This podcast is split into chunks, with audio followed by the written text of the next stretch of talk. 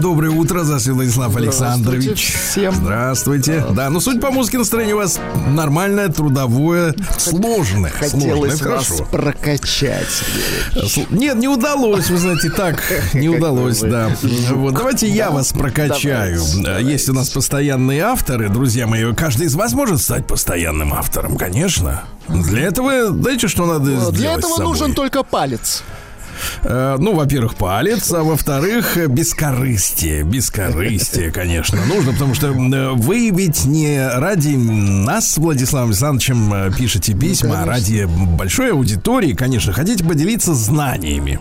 И вот э, у нас есть э, целая плеяда экспертов замечательных. Есть у нас историки, американисты, э, знатоки Африки, франц- франкофоны, да. А вот среди них есть такой безвестный, ну, как известный, но неопознанный герой Крокодак, который специализируется на... Нет, которого мы называем, кстати, еще бороздак. Вот так вот.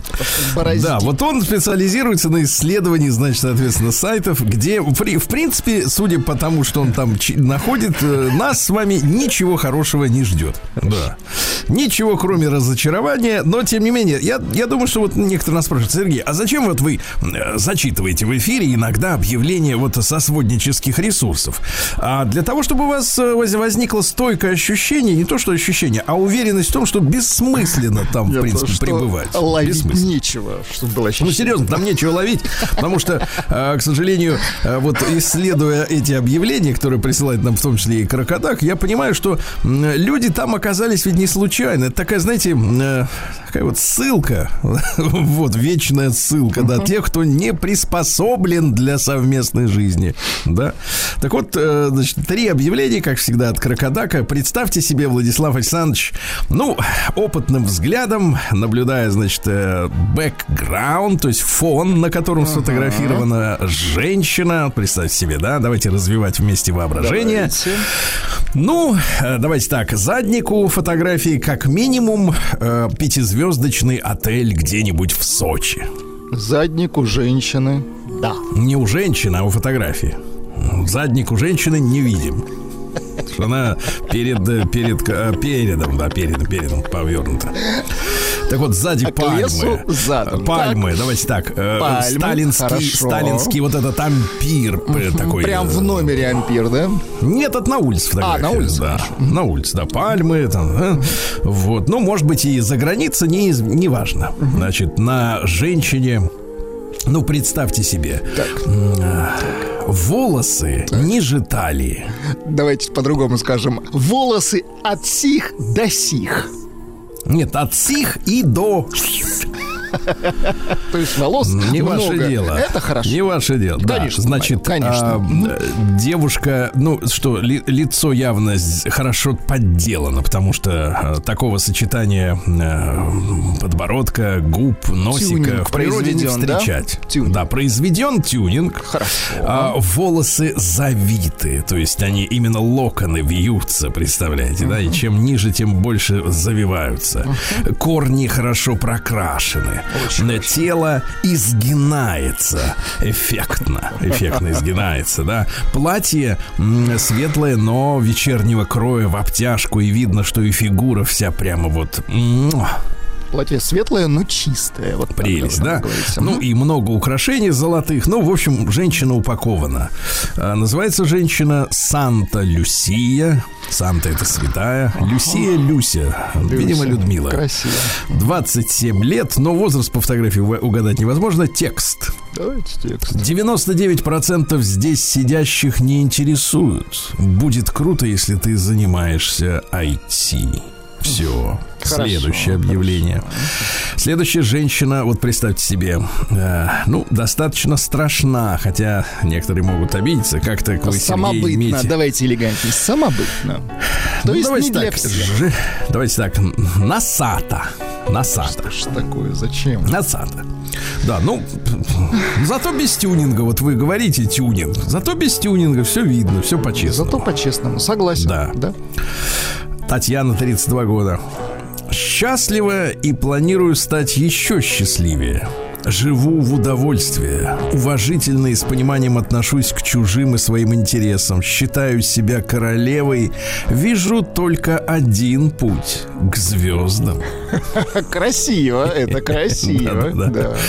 Да, ну и наконец, э, ну и наконец, представьте себе женщину. Знаете, вот эм, э, стрижка а-ля Мерлин Монро... э, нет, не Мерлин Монро, а это как ее? Э, Мирей Матье, вот. А, мгм, представили. Стрижка, вот такая вот стрижка. Э, Инна, 39 лет.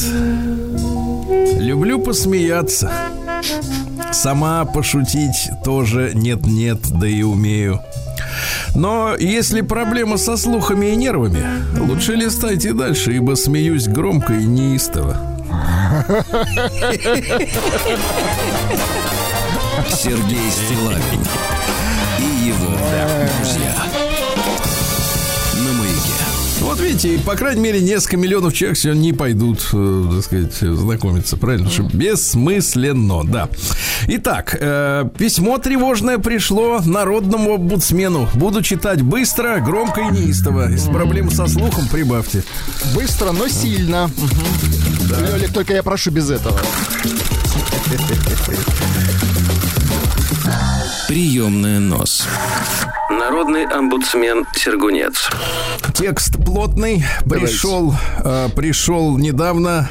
Проблема острая. Буду читать быстро. Приготовьтесь. Давайте. Ирина пишет мне, значит, вот сразу письмо начинается со следующей строчки. Речь про поселок Набережный в Долгопрудном. Энергокомпания Энерго, появившаяся у нас вообще неизвестно откуда, самовольно меняет домовые автоматы на более плохие с 30 ампер на 16 ампер. При этом у них нет ни проекта, ни документов на это. У собственников есть акты о том, какие автоматы устанавливал застройщик, а сейчас собственников заставляют подписывать новые документы. А если хочешь сохранить старые автоматы, то требуют платить около 50-70 тысяч рублей с квартиры. Сейчас внутридомовые автоматы более мощные, чем устанавливаемые внешние. То есть при малейшем перегрузе вырубится автомат внешний, а не внутриквартирный. По словам энергокомпании, надо ждать электрика, чтобы он перезапустил внешний автомат. А это по нормативам компании 48 часов и 3000 рублей за каждый вызов. При этом нет даже никакого расчета от этой компании, что новые автоматы выдержат включение отопления зимой. А лучше бы отопление плюс холодильника, плюс чайника, плюс плиты, плюс стиральной машины, плюс света. У нас газовое отопление работает от электричества. Если нет электричества, то дом остынет очень быстро. Зимой мы просто все замерзнем. А у нас куча детей, много многодетных семей, много пенсионеров. Есть люди с ограниченными возможностями. При этом компания открыто врет в администрации, что это жильцы сами во всем поселке поставили текущие автоматы. Потом врет, что никто не платит за электричество, что у каждого из нас Теслы, и мы незаконно их заряжаем. А менять автоматы отправляет электриков с подозрительными документами о допуске, о допуске к работе. Кроме того, энергокомпания, энергокомпания ссылается на то, что текущих трансформаторов недостаточно для поселка, поэтому они меняют автоматы на более плохие, но параллельно всем жителям предлагают заплатить за оставленное, за оставление старого оборудования 57 тысяч, 50-70 тысяч с квартиры, что никак не вяжется с тем, что трансформаторы не выдержат. В общем, ОПГ в чистом виде, прямо возврат в 90-е. Администрация нас не слышит, что делать непонятно. Вот, поделилась с вами. Прием корреспонденции круглосуточно. Адрес стилавинсобакабк.ру Да сволочи. Фамилия. Стилавин 2 Л. Пишите, товарищи, всем поможем, да? Значит, давайте, надо немножко на искусство чуть-чуть переключиться, Да-да-да. правильно? А то- Дело в том, что сегодня у нас два э, важных деятеля искусства родились. Во-первых, неизвестный никому из вас, и вам, Владислав Саныч, Жюль Лафорг. Лафок-то да, как-то не очень. Лафорг. Там «Р», но, понимаете, они его не произносят. И ее. А в 1860 году родился Жюль Лафорг. И вот любимый нами с вами, нами с вами. С вами вот у нами, нас есть, так. Да, у нас есть любимый Верлен. Помните, Поль Рем Верлен. Любимый с нами с вами э, вот Артюр Рембо. Так. Помните, да? Так вот, э, Верлен, нашедший формулу проклятых поэтов, Лафорга к ним не отнес, а потомки отнесли, сказали, да такой же проклятый, как и эти двое. Да. Но дело в том, что если у Верлена символическая романтика была лиричной, у Рэмбо патетической, то у Жюля Лафорга преобладает ироническая интонация. Причем ирония, ирония его бывает то легкомысленной, то трагичной. Вот, кстати говоря, и жизнь его с- э, трагична. Женился он в Лондоне, француз, на юной англичанке, вернулся с нею в родной Париж и в 27 лет скончался от туберкулеза. Представляете? Вот так вот жениться, да? Какая... Вот у вас опять выводы неправильные, скажете. Это была дурная шутка. Так. Давайте стихотворение Давайте, одно давайте. прочтем, чтобы вы поняли, как, они, как он втесался между Верленом и Рэмбо. Хотя там было тесно, туда Как уже он не пролезть, втесался к конечно. молодой девушке, давайте пойм- Да. поймем. Стихотворение называется «Грустно-грустно». Давайте. Я на огонь смотрю, зевота сводит рот. Перейди на Федота. Снаружи плачет... Чё? Перейди на Федота Севота. Давайте, извините, просто да. Аллюзия. Вот это не Верленовская у вас сейчас. Согласен. Вообще Так, ни разу. Давайте. Я на огонь смотрю, Зевота сводит рот, снаружи плачет дождь, и ветер дует в щели. Играют за стеной начало ритурнели, как грустно жить, и жизнь так медленно течет. Мне видится земля, Сквозь вечный небосвод ничтожным атомом летящая без цели. Лишь крохи жалкие мы разглядеть сумели. Напрасно целое себе разгра... разгадки ждет. Вот общая судьба. Комедия все та же. Болезни да грехи, пороки да пропажи. Затем исчезнем мы, небытие придет. И травкой порастут навек останки эти. А здесь тем временем все то ж из года в год. Как одиноки мы, как грустно жить на свете. М? Ну, складно, же. да. Складно. А еще через 60 лет, ровно Так, через 60 лет, в этот же день родился человек, которого вы, конечно, в лучшей степени знаете, Чарльз Буковский, знаменитый. М, Это знаю. Да, да, да, да, да. Ребенка одевали в традиционную германскую одежду. И вы должны так же делать по- по-германски, да. Значит, он ведь э, после того, как все детство отходил в традиционное... А что такое германская одежда? Это вот эти шортики с, э, э, э, так сказать, с, с подтяжками. Подтяжками, да-да-да. Вот эта шляпа с пером наверняка, да. Рубашечка гольфики. такая зеленого цвета шортики, потом это тирольские вот эти, и- и, вот эти все вот, да. Это одежда, Вот, да. значит, запрещали играть с другими детьми, которые были одеты не в германскую одежду, чтобы не испачкаться, ему говорили. Ты, если будешь играть с другими мальчиками, они обязательно тебя испачкают, Сережа. О, Чарльз. Ты не пачкайся, ты немец. Вот так они говорили. Ты немец, а они кто они? Никто. Значит, он ведь, э, ну, известный мужчина, да, он в 60-х годах вел э, колонку под названием «Записки старого козла». Вот. А, Да, а, у него был образ скандалиста, бабника, пьяницы. Вот. Он сам, кстати, культивировал и в, с- и в прозе, и в стихах, что любопытно, да.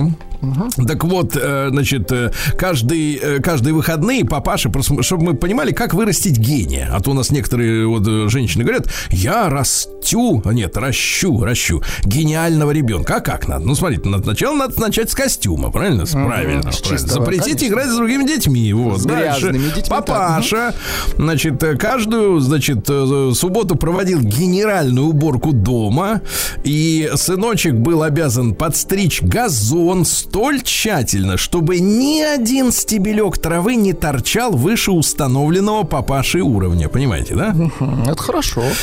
Вот, э, ну что, ну и вот, э, так И сказать, пошел по один из... наклонной, вот так вот, Да, да. один из немногих приятелей Чарльза в итоге после такой жизни в костюмчике и с травой, подстриженной ровно, познакомил его с алкоголем. Цитата следующая. «Я понял, что полюблю пьянство навсегда. Оно навсегда осталось любимым увлечением писателя». Увлечением, отлично. Кстати, в этом смысле, вот, понимаете, некоторые писатели говорят, как вы творите? Ну, я там сажусь, думаю, вдохновение, у меня есть муза на диване, и ты такой думаешь, не, писателем не... Ну, откуда мне взять вот такую женщину, которая меня будет вдохновлять? А тут говорит, вот, пожалуйста, пьянство. Вот, и- да, и все. Да, я жил с алкоголичками, жил почти без денег. Не жизнь, а сплошное безумие. Приходится об этом писать, говорил он. Да. Значит, несколько цитат, давайте э, прозаических сначала. А потом стихи.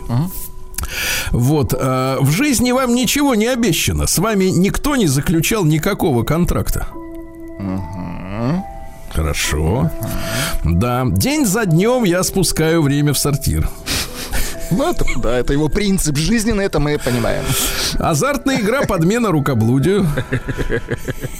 Подмена, заметьте, Подмена, если конечно. точный перевод, если точный. То есть мы понимаем, что лучше. Да. Так. Секс – великая вещь только тогда, когда вам больше нечем заняться. Да.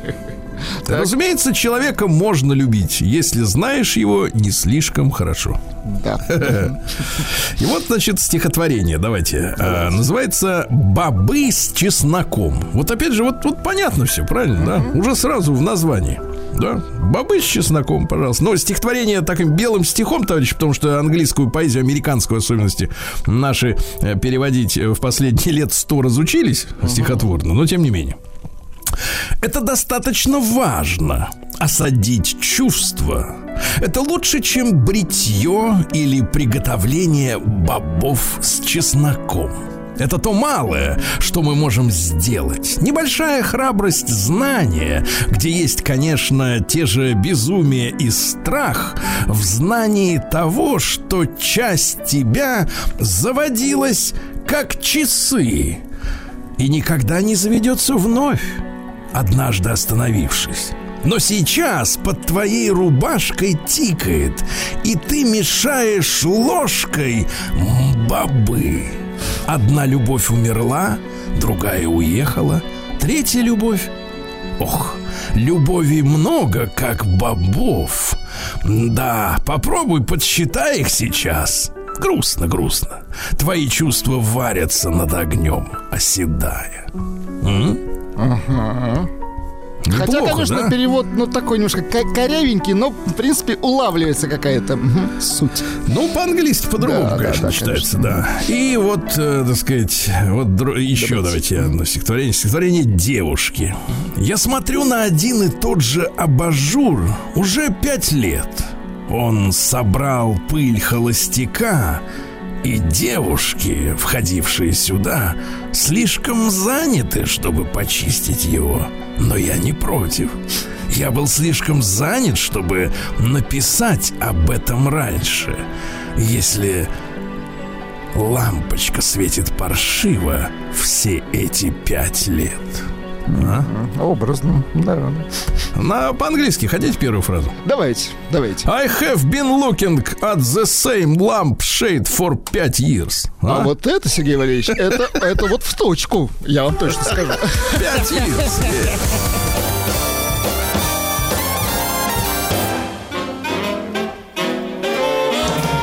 Сергей Стилавин Товарищи, 16 августа сегодня. Сегодня день малинового варенья в России. А? Да, класс. Владислав Александрович, но после него потеют, люди потеют, надо аккуратнее. полезное да. слишком. Да. Международный день под названием «Помаши в камеру наблюдения». Не уточняется, чем помаши, к сожалению. Да. слава богу, что не А в- уточняется. в Штатах день ВДВшников местных, ну, у них называется это «эйрборне». Слово-то какое, да, кривое. Кстати, они чуть на 10 лет позже наших спрыгнули, в сороковом году. Да. День Джокера. Ну, вот э, фильм про Джокера мне понравился, кстати говоря. Где он этого? э, этого Драматический. Де Ниро. Драматически. Да, да какой драматический, да. Да ну что вы, веселуха. Хорошо, юмористический. Да, э, день рассказывания анекдотов. Э, Вот я тут подсобрал несколько свежих анекдотов. Хотите? Что, анекдоты еще кто-то придумывает? Да, оказывается, есть анекдоты, Ну, давайте, представляете? давайте.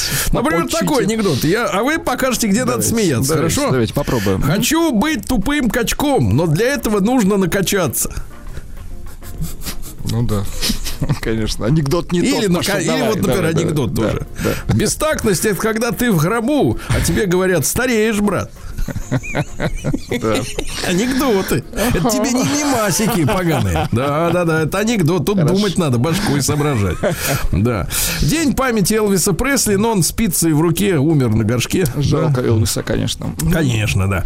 А, День настоящая любовь навсегда, а если не навсегда, значит не настоящая была, товарищи. Обижаться не надо, да. День чуда своими руками, ну, это нам дело знакомое. Руками чудо, конечно.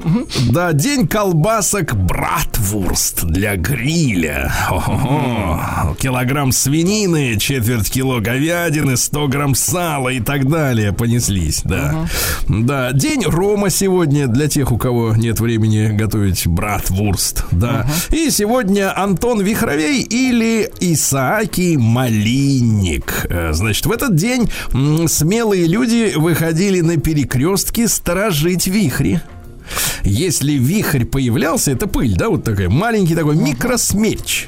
Нужно было воткнуть в него нож и при этом держать в руке голову петуха. Не голова, а голову петуха голову. без петуха. Запомнили? Что-то как-то сложно все. Повторим потом. Петуха завалить. Стилавин и его друзья. Ну что же, в 1603 году родился Адам Алиариус. Э, Это немецкий ученый, библиотекарь, э, вот, который ездил э, в середине 17 века в московское государство и оставил книжонку под названием «Описание путешествия в Московию». Да. Значит, они с собой привезли подарки, там лошадей, хрусталь и так далее. Вот, описывали, что наши люди справляли тогда Новый год 1 сентября. Поставлю. Э, Кстати, безо всяких елок обходились, товарищи. Никаких елок, мишура, вот эта вся вот эта история, ничего этого не было. Ненормально. И оливье, ничего не было. А я вам так скажу, когда в лесу живешь, елка не нужна. Вот так. Зачем ее рубить, правильно? Конечно. Вот, она растет и все, и радует собой, да. Мужчины пи- описывают, значит, описывал он людей. Мужчины у русских большую частью рослые, толстые и крепкие люди. Запомни, толстые, не какие-нибудь там вот эти вот. Потому что здоровые. Да, кожу и натуральным цветом своим сходные с другими европейцами. Они очень почитают длинные бороды, толстые животы. И те, у кого эти качества имеются, пользуются у них большим почетом. Ну вот, а женщины? Ну-ка. Женщины среднего роста, в общем, красиво сложены, нежны лицом и телом, нежны телом. Но в городах они все румянятся и белятся, притом так грубо и заметно. Слушайте, сколько лет прошло? Это 1639 год. А Это тренды остались, да-да-да. Мгм. Послушайте, сейчас еще раз 700, 800, 900, 400 лет прошло, ребята. Ничего не меняется. Притом так грубо и заметно, что кажется, будто кто-нибудь пригоршню муки провел по лицу их и кистью выкрасил щеки в красную краску. Они чернят также, а иногда окрашивают в коричневый цвет брови и ресницы. О, афроброви пошли, да. Некоторые женщин, соседки их или гости принуждают так накрашиваться, чтобы вид естественной красоты не затмевал искусственной. Понятно? То есть они маскировали естественную красоту, понимаете, таким образом. Уродством вот этим всем. А, значит, дальше. Потому что если все накрашены кругом, ты же не понимаешь, где красивое, а где нет. Какая история, да. Вот, э, ну, по одежда всегда носят шапки. Всегда Шапки носят шапки. хорошо, и да, летом, и прохладно. зимой, да. Вот, что касается кушаний. А, выпивка, вот, пожалуйста. Ну-ка, Для давайте. питья у простонародья служит квас, который можно сравнить с нашим слабым пивом или кофентом. Это у них какой-то Кофент, был в это? Европе, да. А также пиво, мед, водка. Ну вот, э, ну и так далее, да. Не будем, так сказать, осложнять ситуацию. Вот, что касается традиций, величайший знак почета и дружбы, оказываемый русскими гостю на пиршестве или во время отдельных визитов, вот, в доказательство того, как ему рады и как он был мил и приятен, заключается в следующем. После угощения русская велит своей жене, пышно одетой, выйти к гостю и пригубив чай, это вот немец пишет, пригубив чарку водки, собственноручно подать ее гостю, а иногда в знак особого расположения гостю разрешается поцеловать ее в уста. Ничего себе. Мгм. Это он уже, знаешь, фантазии какие-то свои, да? Да наговоры Гнилые. это, конечно. Вот именно. абсолютно. Пишут они там про нас. Сволочи. Ну что, дальше. Э, В 1819 году в Манчестере, в Англии, состоялся грандиозный митинг, на котором митингующие требовали введения всеобщего избирательного права. Ну, дело в том, что... Да, да, да, да, да. Вот. э, 11 человек в итоге убили полицейские на этом митинге, да. Э, Ну как, а политические партии были зачем англичанами придуманы, да? Чтобы по- по- помутнее состряпывать свои дела под прикрытием парламента. Чтоб Вот народ не лез. Да, нет, чтобы он как бы, он как бы лез, но не понимал куда. Точно. Да. Вот, э, что у нас э, в в 1845-м Габриэль Липман родился, или Липман, конечно же, французский физик, э, лауреат Нобелевской премии 1908 года. Он разработал метод цветной фотографии, товарищи. Умница. Да. Он придумал интерференцию света через кристаллик-то, да, когда он там раскладывается э, на разные лучи. А В 1848-м Владимир Александрович Сухомлинов родился. Это наш военный министр, тот самый, из-за которого, соответственно, мы спелись э, сначала с... Ну, не то чтобы спелись, а он был про, про- ну, как бы про главной прощелыгой британской при нашем дворе. Англофилом, да. Именно при нем объявили мобилизацию. Вот говорят, что благодаря именно талантам Сухомлинова у нас была страна не подготовлена к этой мировой войне. Но у нас какие были планы? Э, Кажется, что перевооружение наших войск должно было произойти к 17 году. К 17. Война, как вы помните, началась в 14 Чуть А, Я имею в виду 1914 да-да-да. Вот, что у нас э, с Сухомлином? До 26 года спокойно жил в Европе и нормально, и все, и поплевывал на все. Да. А В 1858 королева Виктория, это британская королева, да, э, послала послала. Послала. Э. Мгм. Приветствие президенту американскому Бьюкинину. Вот, э, пишется Буханан. Э, По случаю прокладки трансатлантического подводного телеграфного кабеля, который связал два континента, ну, то есть, в принципе, карты, где эта штука лежит, у нас есть. Да, конечно, есть. Э, Вот щипцы у нас есть подводные, правильно? Это будет коллапс. Не коллапс, а, так сказать, Ну, хорошо, а если по-нашему, хана. Да-да-да. Вот что у нас еще удивительного произошло. А, В 1896 году началась золотая лихорадка на северо-западе Канады, э, потому что Джордж Кармак, его гражданская жена индианка Кейт, э, вот, потому что ему было трудно произносить ее настоящее имя Шааут Хлаа. Ну, такое. Ее брат Сукумджим, вообще он был Кхееш, Кхееш. Вот, они, в принципе, нашли, короче говоря, на кроличьем ручье нашли золото, понимаешь, да, на реке Клондайк фактически. Ну и началась, да, у них история вся эта. Вот, А в 1905 году родилась Мария Васильевна Октябрьская, замечательная наша женщина, гвардии сержант и механик-водитель танка «Боевая подруга». Она получила Героя Советского Союза, была удостоена посмертно уже в 44 году. Она погибла под Смоленском в марте 44 года. Ее муж, комиссар стрелковой дивизии, погиб а ее не брали на фронт. И тогда она обратилась лично к Сталину э, с просьбой на свои личные сбережения на сберкнижке построить танк и на нем сражаться с врагом. Какие люди были, а. Вот на заметку сегодняшним, так Да-да-да. сказать, нашим соотечественникам, да. А Сталин ей написал в ответ. Благодарю вас, Мария Васильевна, за вашу заботу о бронетанковых силах Красной Армии. Ваше желание будет исполнено. Примите мой привет, Иосиф Сталин. Да, она стала первой в Красной Армии женщиной-механиком-водителем танка. Э, Зачислена в мужской экипаж с командиром Петром Чебатько. В первых же боях от, э, так сказать, отличилась. Вот. В январе 44 была тяжело ранена осколком в голову. При этом под огнем устраняла, э, будучи тяжело раненой, неисправностью машины. Вот такая вот, вот такая женщина, да. Героическая. Ну и что у да. нас любопытно? Ну и в 1908 году родился Алексей Владимирович Романов. Э, Имя может быть забытое, но очень важное для нашего э, с вами, друзья мои, и детства, и юности, и вообще современного, сове- ну, как бы э, не современного, а советского искусства, потому что он был председателем организации, которая называлась Госкино э, с 63 по 72 год, когда, собственно говоря, огромное количество шедевров было снято, да. То есть э, при этом он еще после этого он возглавлял газету «Советская культура». Он начал в 18 лет рабочим на стройке, пошел работать в газету. Ну, какие фильмы были сняты при его непосредственном участии, потому что этот человек, ну, к- к- грубо говоря, главный заказчик советских фильмов. А что такое заказчик? Это значит, что были проверены сценарии, были одобрены актеры, правильно, одобрены режиссеры, выделены средства. Добро пожаловать или посторонним вход воспрещен. Морозко, отец солдата, война и мир э, Бондарчука. М, Вот никто не хотел умирать. Операция И.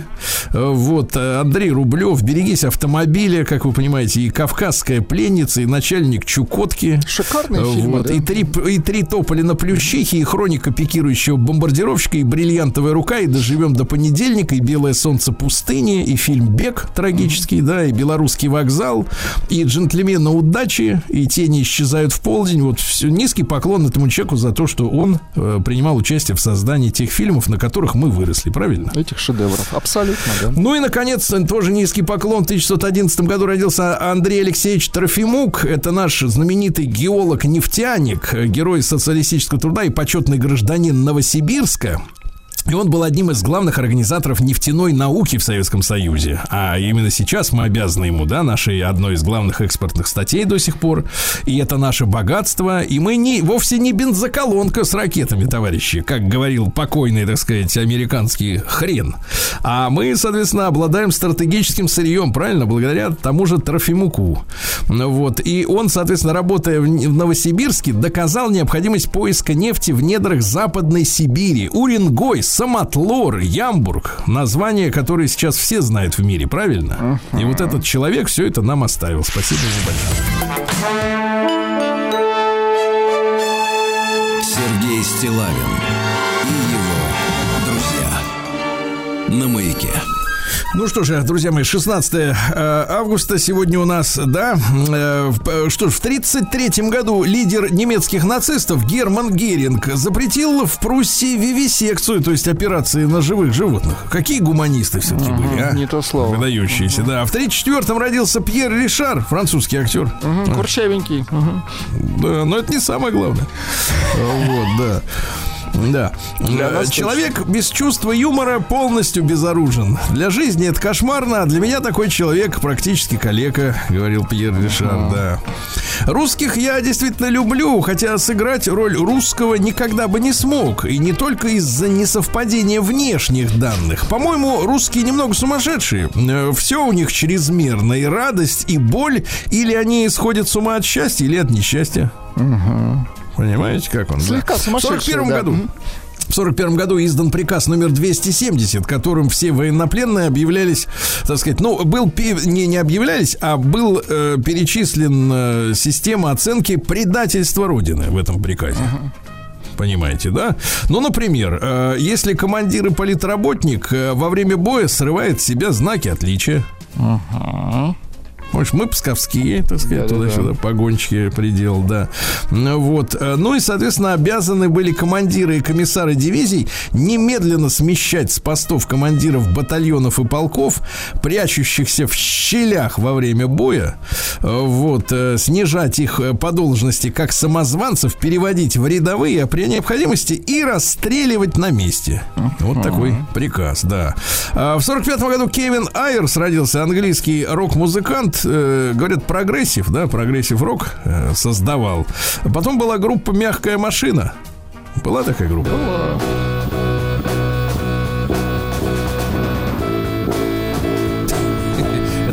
могу. Это вот progressive, да-да-да. Нет, ну, так понятно. вы не можете, не можете вы так. Ну, хорошо, мог. Да. Да. Да, ну что у нас, в 45 году в Москве между Советским Союзом и Польшей был подписан договор о советско-польской границе. Кстати, в основу была положена та самая линия Кирзона, которую тот uh-huh. предложил, это британец, э, в 20 году. Uh-huh. Вот. В 46 году, ну, продолжались трагические события в Индии. Там э, состоялся день прямого действия, так называемый, в Калькутте, э, в индийской. Там около 4000 человек погибло в столкновениях мусульман, индусов и сикхов Потому что в, этот, в тот же год британцы придумали план по предоставлению Индии независимости. У них всегда все планы-то замечательные, да. Как только британец приступает к написанию проекта какого-то договора, жди беды. Да. Вот. Но, соответственно, э, люди стали спорить, как будем делить. И в итоге в Калькутте население разделилось на 73% индуистов и 23% мусульман. Uh-huh. Вот. 100 э, тысяч человек остались без крыши над головой. 72 часа громили все, что только можно. Кошмар, Такая да. вот история, да. В 48 году родился Барри Хей, вокалист э, группы Golden Earring. Есть у нас такое? А вот так мы точно сможем.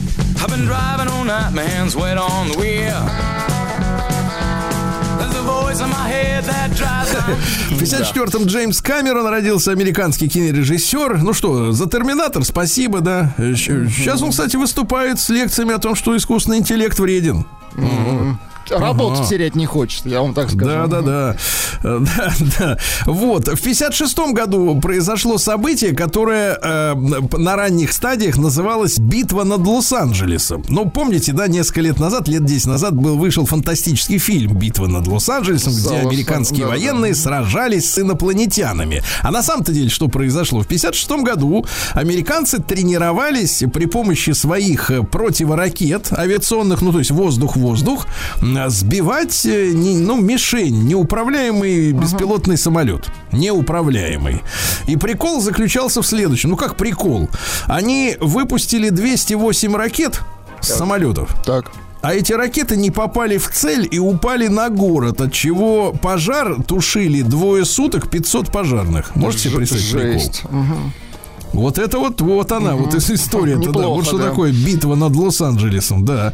Но это горело предместье Палмдейл, ну, все равно это там же.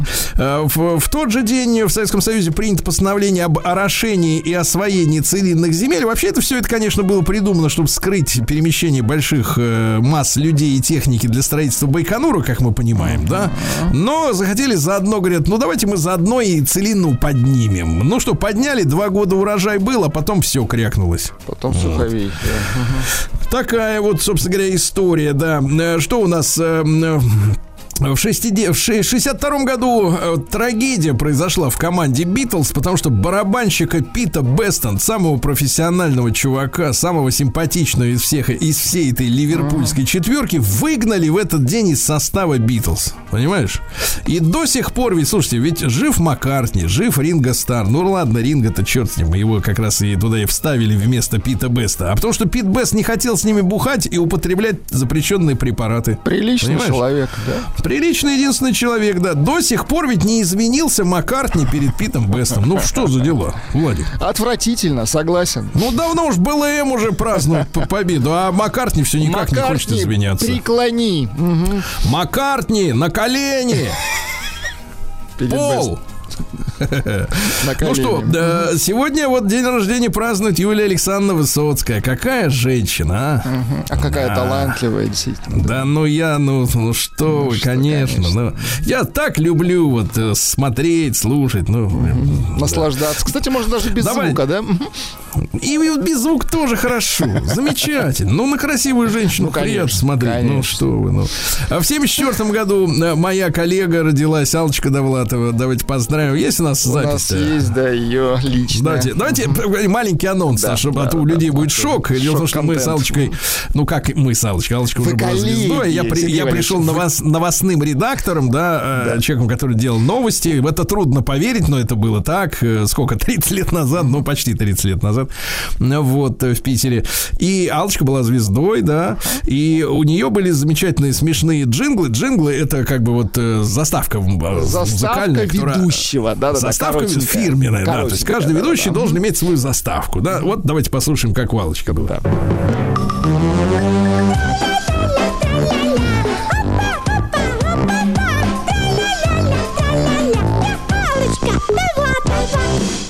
это мужчина поет, как вы понимаете. Ну, талантливо, Да. что, что тут Да, сказать, в 87 году не стало Андрея Миронова в этот день. Он умер в Риге. Да. Вот. Что сказал Андрей Александрович-то? Надо стараться все делать хорошо. Плохо, оно и само получится. Вот так. Don't know the time or day, but the fact is I don't care. Ain't worked in a month of Sundays and Mondays never here.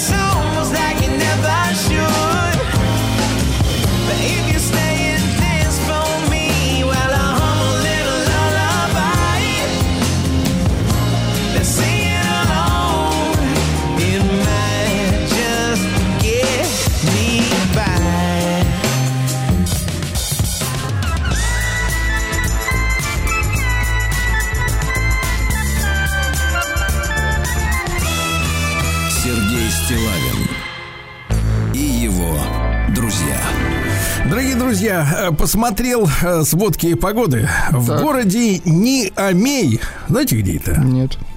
В Нигере.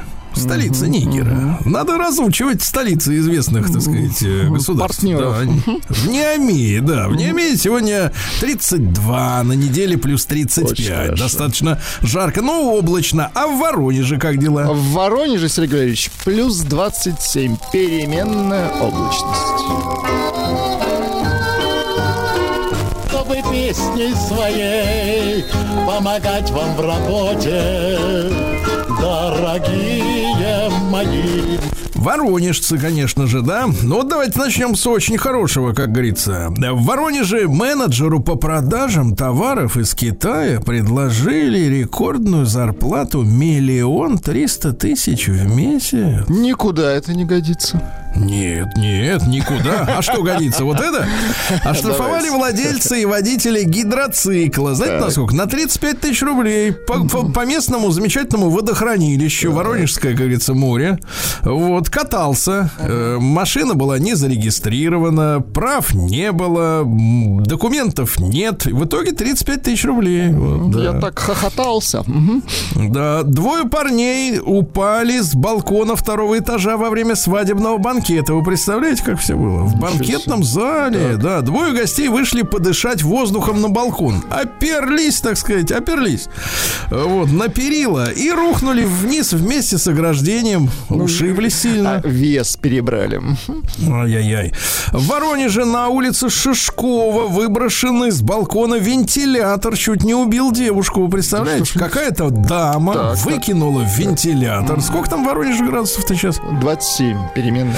Ну, то есть не нужен еще вентилятор, видимо, еще рано. Шестого этажа выкинули. Вот, задел вентилятор руку. А если б на голову? Да, вот. В Воронеже агрессивный сосед разгуливает вооруженным холодным оружием по подъезду и держит в страхе жильцов многоэтажного дома на проспекте Патриотов.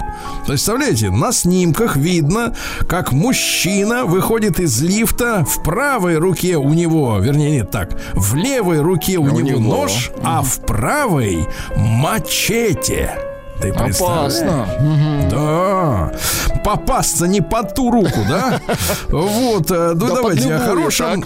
Во-первых, на поле рок-фестиваля Чернозем под Воронежем установили страшно красивую Аленку. Помните та самая Аленка из от- Московска, да? Отличное название для фестиваля Чернозем. Отличное название. И памятник хороший приволокли, да. Да. Жители Воронежской области пригласили на необычные вакансии с высокой оплатой. Ну, если вы не продаете, конечно, э, китайские товары за миллион триста, можно поднять 100 тысяч рублей, будучи трактористом на животноводческой фирме. Да. Плотник, гипсокартонщик от 95 тысяч. Неплохо. Сборщик гальванических элементов от 65. Ну и давайте поможем человеку, товарищи. Давайте Давайте, поможем. поможем человеку и животному одновременно. В Воронеже ищут ручного ворона квадрика. Квадрик – это подросток, вороненок. Он понимает человеческую речь, откликается на имя Квадрик, может просить поесть у прохожих. Людей он не боится, идет на контакт. А пропал Квадрик в районе парка Орленок на улице Чайковского. Хозяин не находит себе места. Товарищи, давайте наш- найдем Квадрика всем миром, а? Давайте. Начинайте Квадрик искать. голодный, надо кормить его. Сергей Стилавин На маяке. Так, что у нас происходит в целом в мире? Пожалуйста, капитан красноярской команды «Енисей» из сборной Киргизии Валерий Кичин, сборной Киргизии, рассказал, как воровал у людей телефоны, чтобы иметь карманные деньги. цитата следующая. Захотелось денег, отжал, продал.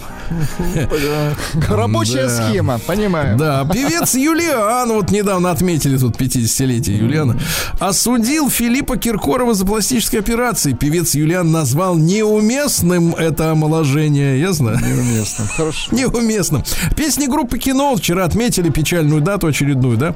Э, Стали слушать в этом году в полтора раза чаще по сравнению с прошлым годом. Ну, естественно, вышел альбом, в котором э, многие вещи перезаписаны, правильно? Звучат, да, уже более современно. Мгм. Хорошо звучат, да.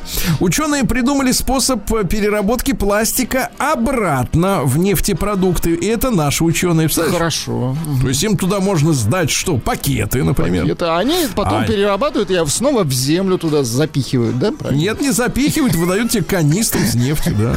А, только 10% россиян регулярно получают налоговые вычеты.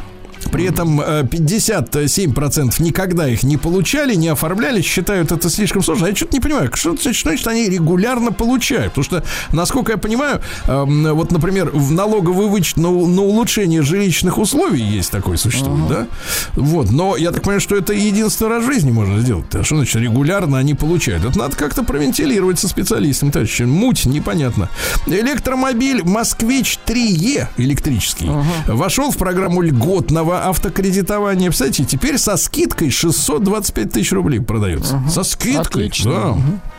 А психолог объяснил, тут э, спросили психолога, значит, про при, пришлого м, папочку в дом. Бывает такое, да, что вот э, приходит, у мамочки заводится новый любимый человек. А психолога спросили, а должен ли вот этот пришлый папочка помогать своей жене м, растить ее деток не от себя? А психолог говорит, о, отчим не может игнорировать деток своей жены, не может игнорировать. И теперь второе, смотрите, в продолжение. А теперь юриста спросили, это психолога, а юриста, а обязан ли пришлый папочка обеспечивать деньгами деток от другого мужика? Что юрист говорит, ну-ка. А юрист говорит, не обязан. То есть он как бы обязан участвовать психологически. Ути-пути, да. всё. А денег не дам, а денег не дам, да. И не хочу давать. В Москве появится гигафабрика по производству аккумуляторов. Хорошо. Видите, да, всех снабдим. Всех, понятно, Москвичей зарядим, призвали... так. Москвичей призвали ни в коем случае не убивать гадюка, а отпугивать шумом, хлопать в ладоши, топать ногами. Вот, ясно. Ну, если нервы не, не сдюжат. А, россияне стали чаще покупать коньячок на 10% чаще. Видите, коньячок, лучок. А, психолог указала на симптом нездоровых отношений в паре. Ну-ка, давайте какой симптомы. с- Симптом, кстати, достаточно четко определяемый. Если взаимное оскорбление в паре. Ничего себе симптом, да? Здоровые отношения, да. А Какао помогает э, ускорить обмен веществ людям 40 плюс. Мы тут узнали, что Видимо, нам тоже может это помочь. булава, да. Так что не путайте. И, наконец, э, да, э, большинство россиян хотят знать, какая зарплата у начальства. Представляете, Не ваше нездор- дело, давайте им ответим. Вот именно, не ваше. Все. Хотели бы знать. Без знаний. А что, ну что, Марго Робби, эта красотка-то, э, получила 50 миллионов долларов за роль в этой, как говорится, я не знаю, в комедии или трагедии, как это назвать, мутиту. Да. В понедельник описывал сюжет, Ну, переслушайте. неплохо о чем там. получила, да. Да.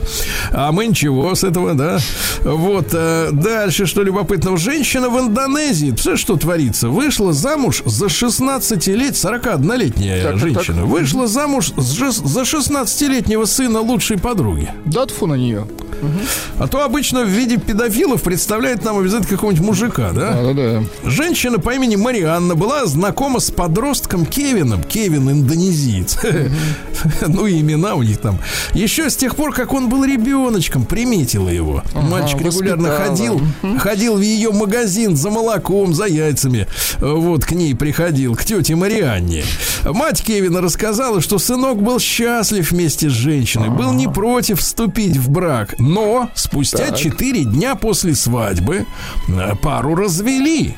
Дело в том, что узнала общественность индонезийская, а также комиссия по защите детей. Социальные службы сообщили Мариане, что она не имеет права спать с ним, пока ему не исполнится 19 лет. И завели уголовное дело. В общем, О, Мариана ясно. умылась, понятно. Ага. Историк моды э, заявил, что красный цвет прибавляет лишний вес визуально. Вот. Видите, Ну, ему да. виднее, что прибавляет Конечно, он ему вес, специалист, что ж конечно. там. Вот. э, Россиянкам раскрыли способ исправить неудачную стрижку. Неудачную стрижку. Если вас, э, друзья мои, девочки, Ну, есть- обкарнали неудачно, Подождите, давайте попробую я, я ответить. Давайте, смотрите. Парик. Удачный это способ парик. радикальный. Вообще шлем, конечно. Шлем, да. Но, а, смотрите, поможет укладка волос с прикорневым объемом. Вам для этого понадобится брашинг. Ну, Слушай, как сложно быть женщиной. Сначала обкарнали за свои же деньги. Вот, потом еще брашинг какой-то надо покупать. Э, В Китае женщина схватила любовницу мужа за волосы и с криками протащила по, квар- под- по кварталу, кричала «Смотрите все! Это мерзкая любовница!» Ну вот, Понимаю. да. Скрыть выпирающий животик поможет слитый купальник девочки. А чтобы уравновесить, например, объемную грудь и маленькую по, а, маленькие бедра, Так, чтобы уравновесить. специалистка посоветовала выбирать бикини, то есть раздельный купальник, состоящий из темного топика, а трусики, чтобы были яркими, с принтом, да. Ну и, наконец, что у нас? Психологи на Западе говорят, что фильм про Барбу э, поможет помочь разорвать проблемные отношения. Слушайте, я посмотрел это, э, это э, фуфло двухчасовое, значит, вот, и, и мужественно рассказал о содержании в понедельник. Я вам скажу так, этот фильм поможет разорвать любые отношения.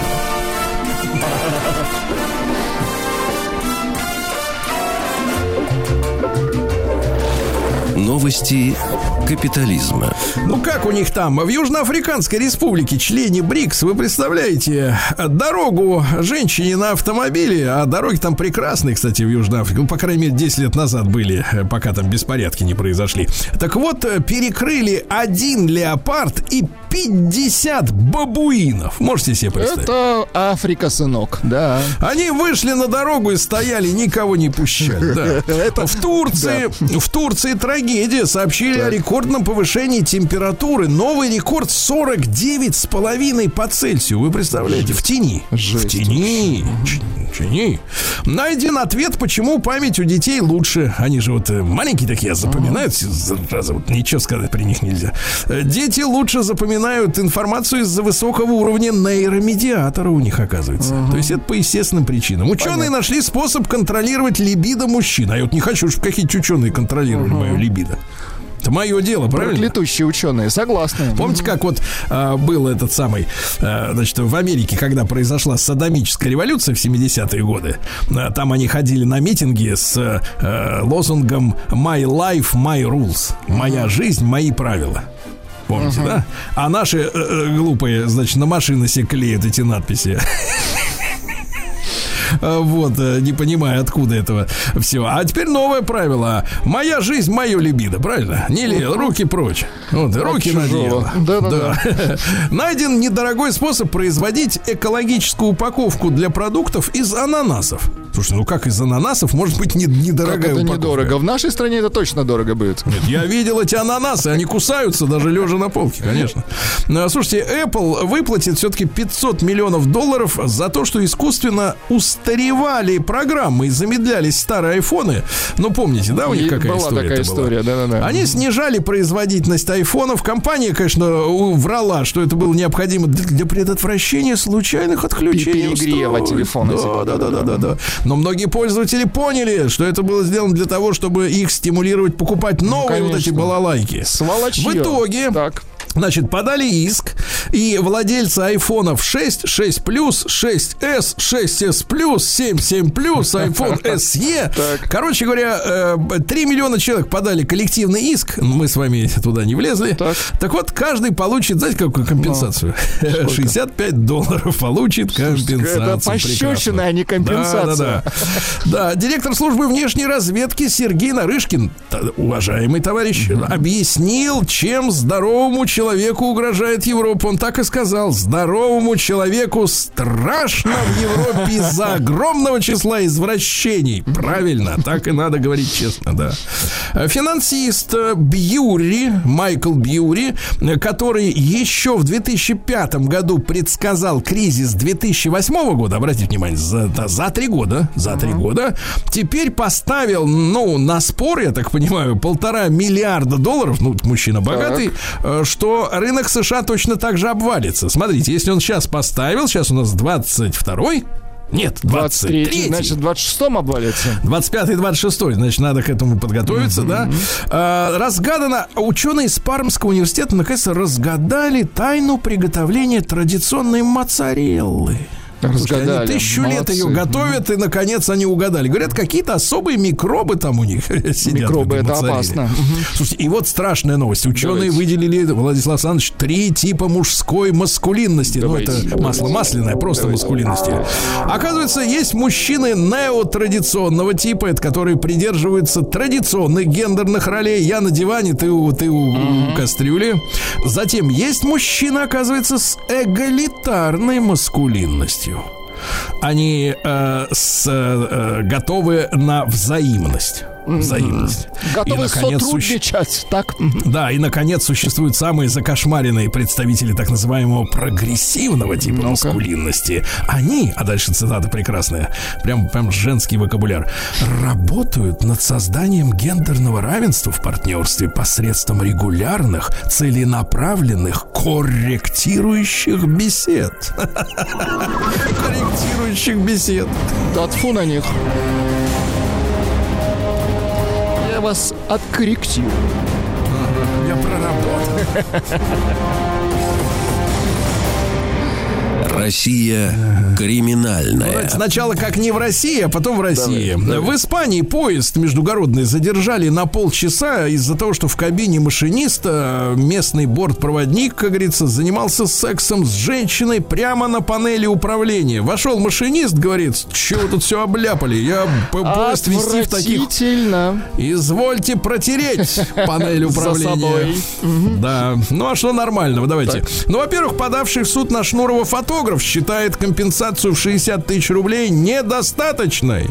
Фотограф Попов, его фотографии использовали в клипе Шнура. Шнура. Требовал миллион четыреста тысяч, а ему присудили 60. Не потянул на миллион. Дальше. Слушайте, Давайте. надо вышвыривать их уже из страны. В Мурманске наряд ДПС повязал посла и консула Польши в Российской Федерации, которые на машинах э, превышали скорость, маневрировали, не показывали поворотник, создавали аварийную обстановку на дороге в Мурманске. Их поймали сотрудники ДПС, а у этих мерзавцев э, дипломатическая неприкосновенность. Это значит, э, э, посол Польши в России Кшиштов Краевский, генконсул в Питере Гжегош Слюбовский.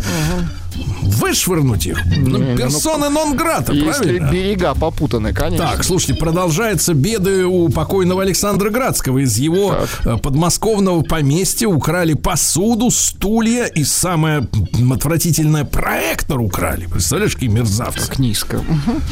Отвратительно. Отвратительно, согласна. Мгм. Проектор-то Проектор. хотя бы верните. Чуть Жительница поселка под Петербургом, ну как, целый город, металлострой, да, там живут замечательные люди, представляете, и пожаловались на эксгибициониста. Неизвестный демонстрирует жительницам металлостроя гениталии. Нет, давайте Ну так, вот. демонстрирует он прежде всего себя. Лысому эксгибиционисту Он 45 еще и лет. лысый. Он, по... нет, по- послушайте, вот смотрите, как они точно описали приметы, обратите внимание. Лысому эксгибиционисту 45 лет, перед девушками он появляется с белым верхом, черным низом, на спине у него имелся при этом туристический рюкзак, снимает штаны, показывает. Слушайте, а вы на что смотрели? Откуда Как вы они смотрели у него рюкзак? рассмотрели, да-да-да. Да, это абсолютно. как так? Вот, дальше, что любопытного. Э, Что у нас? Э, Пенсионерка в Барнауле отдала э, мошенникам 6 миллионов рублей, за- занятых в долг у, так сказать, у, у родственников. Ну и, наконец, обратите внимание, в Казани случай. Значит, в Казани мужчина пришел поддержать на суд родную мамочку, Так. которую судили за мошенничество. Поддержать пришел, так. И тут его в зале суда и взяли, потому что на шее у него была татуировка с гербом Третьего Рейха. Поддержал. Сыночка фашист, мама аферист. А? Прекрасно. Вот. И, а говорит, говорит, как у вас, говорит, татуировка-то получилась? Говорит, случайно, пока за разбой сидел, нарисовали. Случайно Во как. нарисовал, понимаю. Во как бывает, Владюша, ты понимаешь? Отвратительно. Сыночка да мама, а? Ну и, наконец, в Челябинске заметили автомобиль с рекламой мухоморов. А вот это хорошо. На- Что заметили?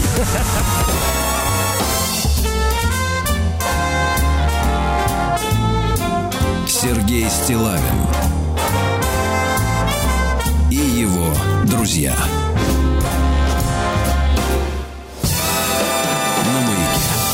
Дорогие товарищи, вы э, прекрасно знаете, наши постоянные слушатели, что 3 августа мы вспоминали события в эфире 95 -го года, когда наш э, транспортный самолет Ил-76 э, казанской авиакомпании «Аэростан», эм, на борту были 7 членов экипажа, был захвачен соответственно, силами движения «Талибан», запрещенное в России движение, да? В Афганистане наш самолет посадили, вот 378 8 дней наши летчики были в плену.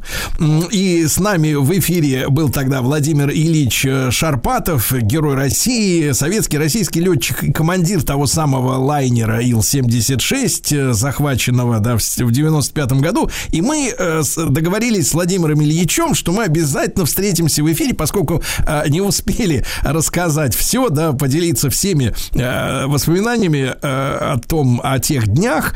Обязательно встретимся именно 16 августа, потому что в 1996 году, на следующий год, экипажу как раз удалось в этот день, в 96 году, совершить невероятное, то есть вырваться из того самого плена. И невероятно рад, что вновь в нашем эфире Владимир Ильич Шарпатов, герой России. Владимир Ильич, доброе утро. Да. Добрый день. Да. Владимир Ильич, ну мы с вами начали вспоминать э, вот пару недель назад, да, именно тот момент, когда вам удалось вашей команде доблестной, да, завести двигатели э, и даже взлететь, но на борту вашего самолета находились надзиратели, да, вот э, прошу вас, вот продолжите, пожалуйста, свое повествование. Да, действительно, на борту оказались три автоматчика. Э, Они э, э, остались для того, чтобы пока талибы молятся, охранять э, их спокойствие. Но нам удалось запустить э, пускач ВСУ. И вот э, от, э, после запуска начали запускать двигатели, подключили оборудование, все, и ВСУ опять выключилось.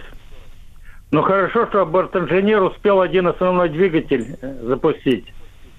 От этого двигателя запускаем э, второй двигатель, второй пилот кричит «Поехали!» И я на двух двигателях начинаю выру- выруливать, вот, э, выруливаю на скоростную рулежку, только на нее поворачиваю на ходу, запускаю третий, четвертый двигатель, э, включаем оборудование, закрылки, подкрылки выпускаем. И в развороте мне докладывают, несутся полосе, чтобы перекрыть полосу, э, большая машина «Урал» и автобус, на котором нам привезли. Но делать нечего, я с рулежки начинаю взлет. Выскакиваю на взлетную полосу, а взлетный вес был в это время 121 тонна. Шасси были полуспущены, потому что за год их никто э, колеса не подкачивал. Ну, Значит, э, разворачиваюсь. Скорость больше 100 километров в час была. Представляете, такая машина разворачиваться. Могли колеса смяться и от боковых нагрузок трассе э, не выдержать. Но спасибо, говорю всегда нашим конструкторам и рабочим, что такой надежный самолет создали. Все выдержало. Теперь уже э, разгоняюсь по взлетной полосе, а слева, не как в кино, э, Кандагар, слева несутся две машины, вот это, чтобы перекрыть, э, мне взлетную полосу. И в момент, когда я пересекал рулежку центральную, они у меня уже были под крылом. Буквально на полсекунды я их опередил. А так как э, жара под 50 градусов, э, аэродром находится на высоте э, 1200 метров над уровнем моря. Э, Поэтому, э, образно говоря, двигателям не хватает воздуха. Идет средка топлива, чтобы не произошел перегрев лопаток э, турбины. То есть э, тяга не полная.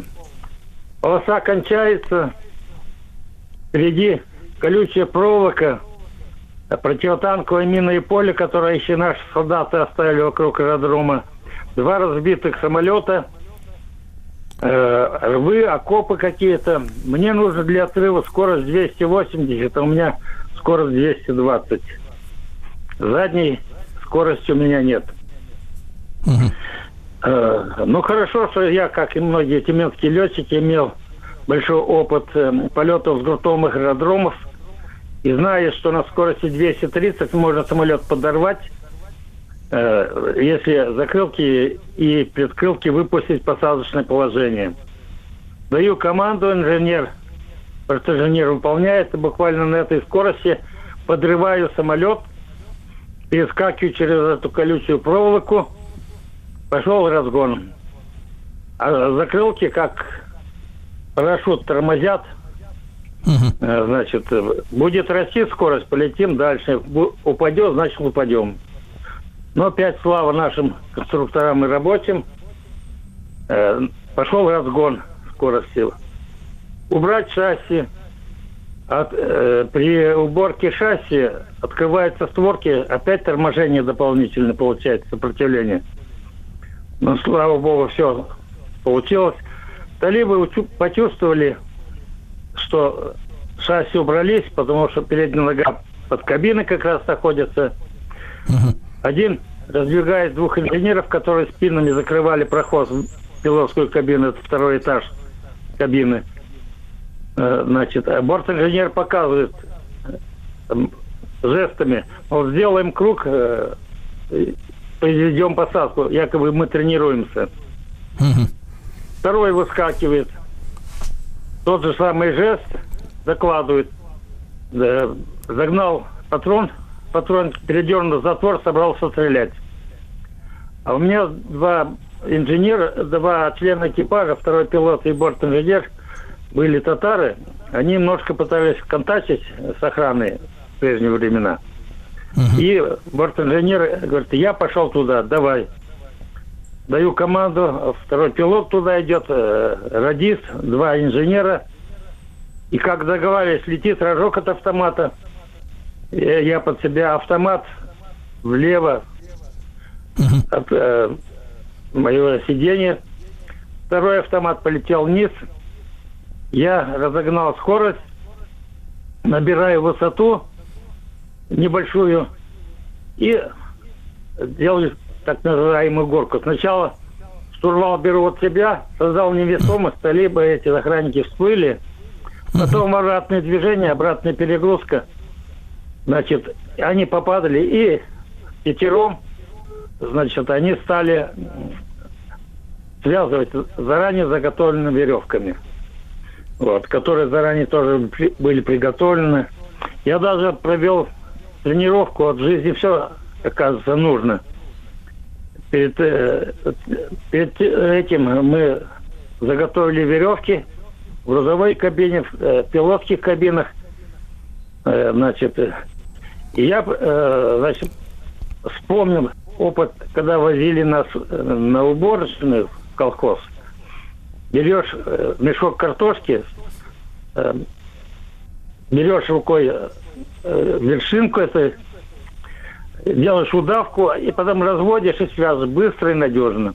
В общем, пригодилось. И вот я 40 минут шел над пустыней в сторону иранской границы, э, а экипаж связывал э, вот пятером троих. Одного потом спустили вниз, ну, э, летел на высоте 50-70 метров над барханами, небо пыльное, видимость была ограниченная. И в смерть чуть не попал, который там часто в пустыне это встречается. Вот. Теперь задача была, как перелететь две границы. А куда лететь мы э, продумывали это. Мне штурман все давал курс э, в сторону России, но я не полетел туда. Я э, почему? Потому что лететь на юг и э, восток попадаешь в Иран. А Иран, о, Иран, Пакистан. А Пакистан создал э, вот этих талибов. Дальше, значит, лететь в сторону России на, на север. Это большое расстояние. По дороге горы, локаторы увидят. По дороге Шиндан и Герат, которые талибы захватили, там истребители стоят. Они э, перехватят э, нас. Э, потом, значит, самое главное, они будут предполагать туда, э, значит, что мы полетим в сторону России. Кроме того, у нас создались республики, отдельные государства. ПВО там наше оставалось. И наши бы, нас бы избили. Оставалось лететь обратно э, в Эмираты. Я пошел на выступ границы, э, которая на 100 километров м, расстоянием меньше. Как бы территория Ирана впадает в территорию м, Афганистана. Но Да. почему я туда пошел, объясняю.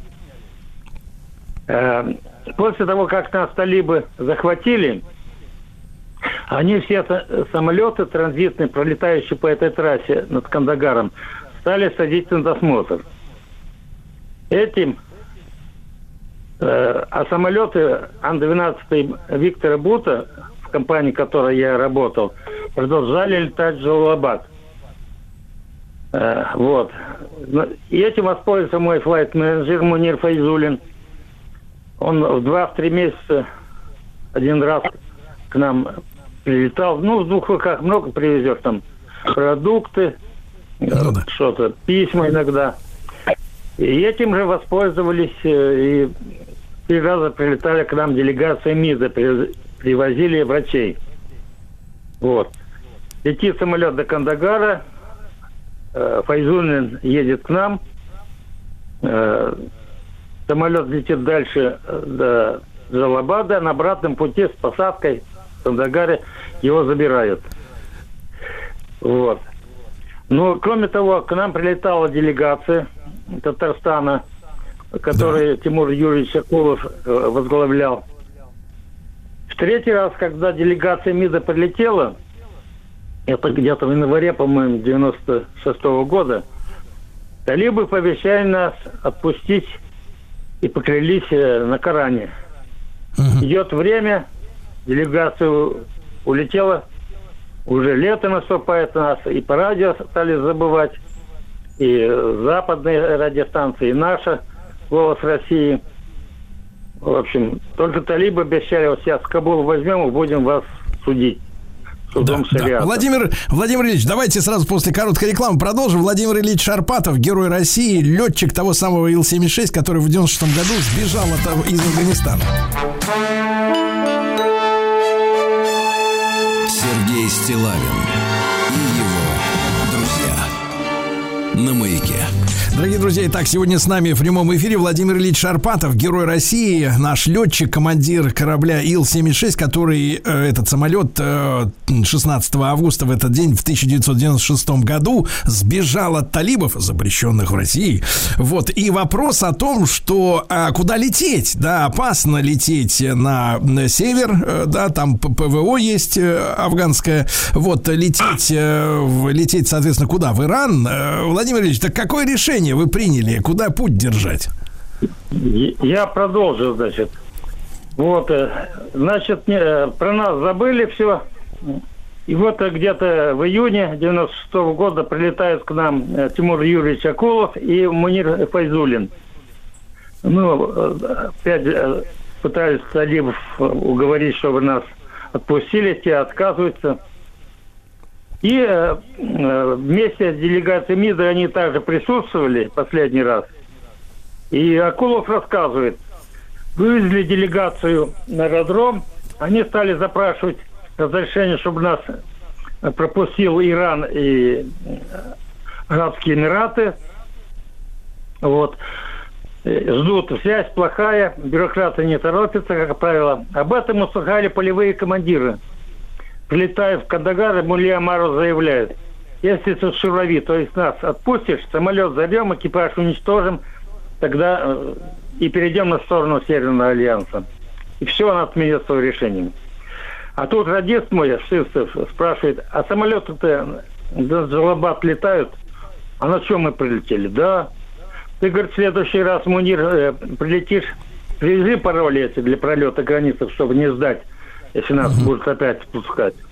И вот в июле он прилетел к нам опять, привез эти пароли, с которым летает Ан-12 из Алабад. Радист со штурман записали, а утром 16 августа, э, когда пришли на смену колеса, значит, э, э, радист связывается с фирмой, говорит, эти пароли действуют до конца августа. Все.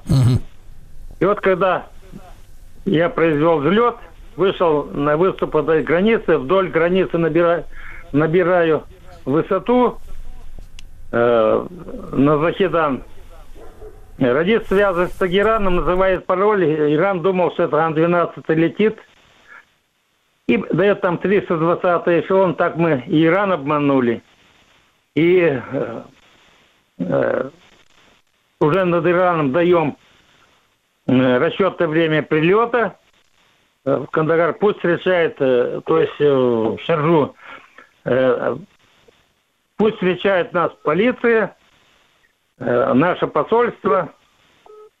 И по расчетному времени прилетели в Шаржу, где нас встретила полиция, а ночью только приехала к нам э, делегация нашего посольства. То есть э, тут опасность еще какая была. Диспетчер же видит, что я не трассовые полеты выполняю, не обратил внимания. А потом на 12 э, таких высот не бывает, на которых они летают, на которых я летел. Такая скорость. Ну, как-то вот прошляпил иранец тоже. Ну, то, э, одним словом, мы сами все организовали. А то у нас журналисты иногда и некоторые подождут, вас отпустили, вас выкупили. Все до последнего шага сделали мы сами. Никакой помощи ни от кого мы не имели. Хотя попытки такие были, конечно, со стороны МИДа, со стороны Татарстана. Э, Усилия были солидные, предлагали и деньги за нас, э, выкуп, и все, но талибы не соглашались. Мы им нужны были как заложники. Владимир Ильич, а вот из тех э, э, 378 дней, которые вы и ваша команда вот была в плену, э, что, вот сейчас, по прошествии почти 30 лет, да, уже скоро будет юбилей, э, что вот вспоминается чаще всего вам из того, из того времени? Да хорошего ничего не вспоминается. Э, Ну, единственное, э, когда обещали, что приедет делегация, ждали, ночь не спали. Вдруг радио объявляет, что делегации отказали в приеме. Вот и все такого. Хорошего ничего не вспоминается. Просто я всегда думал, э, как бы домой вернуться.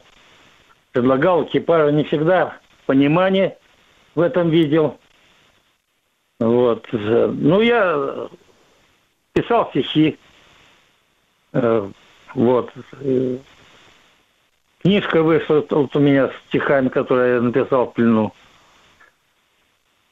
Вот так вот. Владимир Ильич, а, Самое приятное было то, Да. когда прилетела делегация МИДа, привезла мне э, аудиокассету пленочную. Э, И на нашем однокассетнике я сумел услышать, как моя внучка э, начинает говорить Э, И очень хотелось дожить до ее свадьбы. До этой свадьбы я дожил, и она мне уже подарила, подарила правнучку, которую зовут Софочка. Владимир Ильич, вы часто с ней видитесь? Да, э, конечно, часто. Мы в одном городе живем, в Тюмени. Да. Владимир Ильич, и э, вот, э, знаете, вот так э, растрогали своим рассказом, да, вот второй раз мы с вами встречаемся в этом эфире в прямом, да, говоря о тех событиях, вот, а, ребята держались все это время мужественно, э, крепко, то есть вот, вот э, все-таки наш характер, да, советский характер, он э, э, помог, э, да, вот про- продержаться и верить в то, что все может быть, все может быть закончится хорошо в это с вами. Было все по-разному. Было все по-разному. Да. Владимир Ильич, ну спасибо вам огромное за то, что вы э, с нами были э, два дня в этом месяце. Да. А, Низкий вам поклон за ваш подвиг. Э, Владимир Ильич э, Шарпатов, э, герой России, командир корабля Ил-76, который в этот день, 16 августа 1996 года, совершил побег из талибанского плена. Спасибо большое, Владимир Ильич.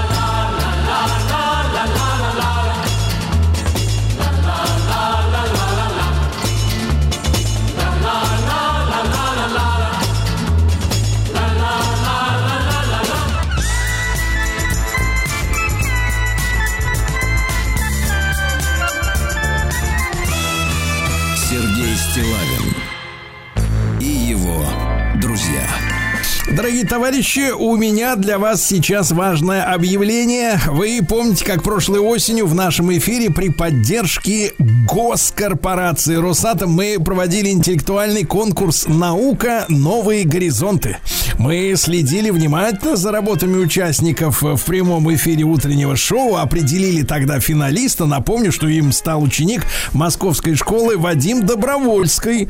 Э, Так вот, товарищи, отчитываемся. Награда своего героя настигла. Да, вчера, 15 августа, Вадим вместе с другими ребятами отправился в четвертую арктическую экспедицию Росатома. Ледокол знаний 2023. На настоящем атомном ледоколе 50 лет победы.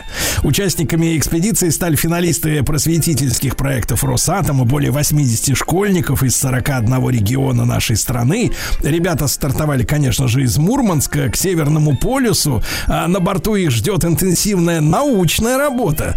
Члены экспедиции изучат технологии, которыми обладает современная атомная отрасль, и в течение 10 дней э, ребятам будут рассказывать о Северном морском пути, о роли атомных ледоколов, а также об удивительной природе Арктики и ее обитателях. И вместе с ребятами на самую северную точку планеты отправились известные ученые, а, популяризаторы науки и эксперты, в том числе профессор МИФИ, э, популярный э, популяризатор науки Владимир Решетов, старший научный сотрудник группы «Квантовая оптика» Российского квантового центра Дмитрий Чермашенцев, а также в экспедиции ребят будет сопровождать легендарный путешественник, почетный полярник Виктор Боярский. Также к экспертному составу спикеров ледокола знаний в этом году присоединился наш гроссмейстер Сергей Корякин, чемпион мира по быстрым шахматам. Ребятам на борту атомного ледокола будет, безусловно, очень интересно. А, Друзья, мы желаем вашей экспедиции попутного ветра и будем ждать возвращения ледокола уже 24 августа. Вот так, дорогие товарищи. Ну, а мы продолжаем нашу программу.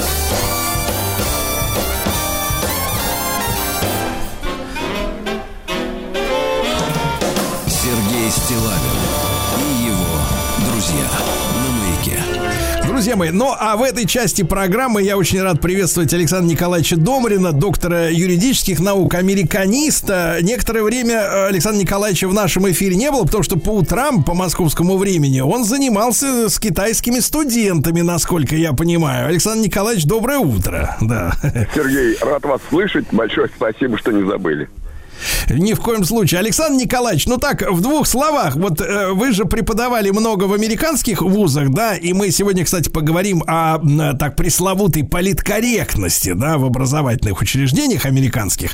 А вот если сравнить, например, наших студентов, да, российских, американских и вот китайских, с которыми вы занимались, вот э, мы же сейчас, как бы, так сказать, э, стратегически, да, вместе с Китаем, вот э, чтобы лучше, может быть, понимать э, психологию а, наших друзей, да, а, какие-то вот а, характерные особенности, э, которые нужно, например, принять, да, потому что во взаимном общении нужно, э, так сказать, уметь принимать людей со своей так точкой зрения, да, или с какими-то своими чертами характера а, определенными. Вот что бы вы из этого общения именно с китайскими товарищами, с ребятами выделили в качестве таких вот э, их а, черт характера, отличий от, опять же, российских и американских студентов? Э, Сергей, ну по традиции давайте начнем с э, э, американских праздников. Это когда мы еще с вами День сурка обсуждали. Вот сего- сегодня в Америке тоже праздник. Называется Tell a Joke Day. День для шуток. Поэтому давайте э, я с э, такой шутки начну, которая имеет непосредственное отношение к американскому образованию. А, э, Конгресс США принял закон. Из восьми черных пешек все черные, восемь остаются черными.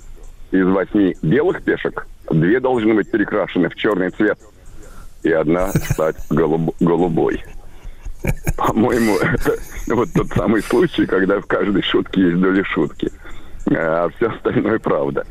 А, э, Вы знаете, ну просто повезло, вот так так случилось. Я же не планировал там, я не знаю, когда, когда, когда МГИМО заканчивал, что я буду преподавать в России, в Америке э, и в Китае. Ну, вот так так получилось. И действительно так интересно сравнивать. Эм, Тем более, что действительно есть чем поделиться. Э, Ну, давайте начнем вот с, с вашего последнего вопроса относительно китайских студентов. Э, Конечно, они более закрытые. Более закрытые, чем американцы, и более закрытые, чем русские. Александр А, Николаевич, а что Да. мы что мы вкладываем вот в это понятие закрытости? Потому что однажды я, вот смотрите, маленькая ремарка тогда сразу, да, этому слову. А, но я еще с перестройки слышал вот эту фразу, да, это закрытый, открытый, открытый, закрытый. Думал, все, что за муть такая у них там на Западе по отношению к нам и по отношению к ним самим. А потом как-то попалась статья американская, и там тема такая, что э, американцы считают закрытыми те страны, ну, вот я процитирую, да, по, по тому источнику, может, вы со мной не согласитесь в вашей трактовке, а, что, мол, те страны, а, в которых недостаточно активно учат английский язык. Вот такую я там видел формулировку, да, что, мол, типа вот, например, голландцы молодцы, все говорят по-английски, эстонцы говорят по-английски, а вот русские не хотят э, в России учить а, английский язык так, чтобы нас понимать, понимать нас, хозяев, колонизаторов без переводчика, поэтому они закрыты. Вы, вы, вы, вы как вот, э, вот трактуете эту формулировку? Ну, то, точно так же, как вы, как, как полная фигня. И, и, конечно, и, конечно, мы же, мы же с вами одного поколения люди, и мы а, английский учили, и для того, чтобы понимать, о чем там э, э, The Beatles или The Rolling Stones поют. Э, И, и, и в этом смысле, э, конечно, мы куда как были более открытыми, чем те же самые американцы. Ведь тот же самый железный занавес устанавливали не мы против Запада, а Запад против нас.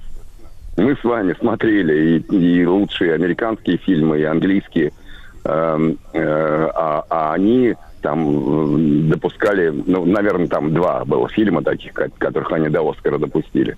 Э, Москва слезам не верит, да. Э, и этот а, а- антисталинскую э, пропаганду, которую, которую Никита Сергеевич Михалков э, туда привез. А, Вот. Ну, все-таки я, я э, давайте вернусь к китайским студентам. Да. А, Да, в, в каком смысле? В каком смысле а, а, закрытые? Э, э, Во-первых, конечно, это все-таки коммунистическая страна. И, и, и- конечно, и, конечно, нужно, когда ты там преподаешь, нужно самого себя тоже в значительной степени цензурировать. Э, И, и, и когда ты рассказываешь о том, что, э, ребята, вот учитесь на нашем примере. Вот учитесь на нашем примере, на примере перестройки. Как, как э, можно было развалить собственную великую страну, причем развалить ее изнутри. Э, вот. Прислушиваются.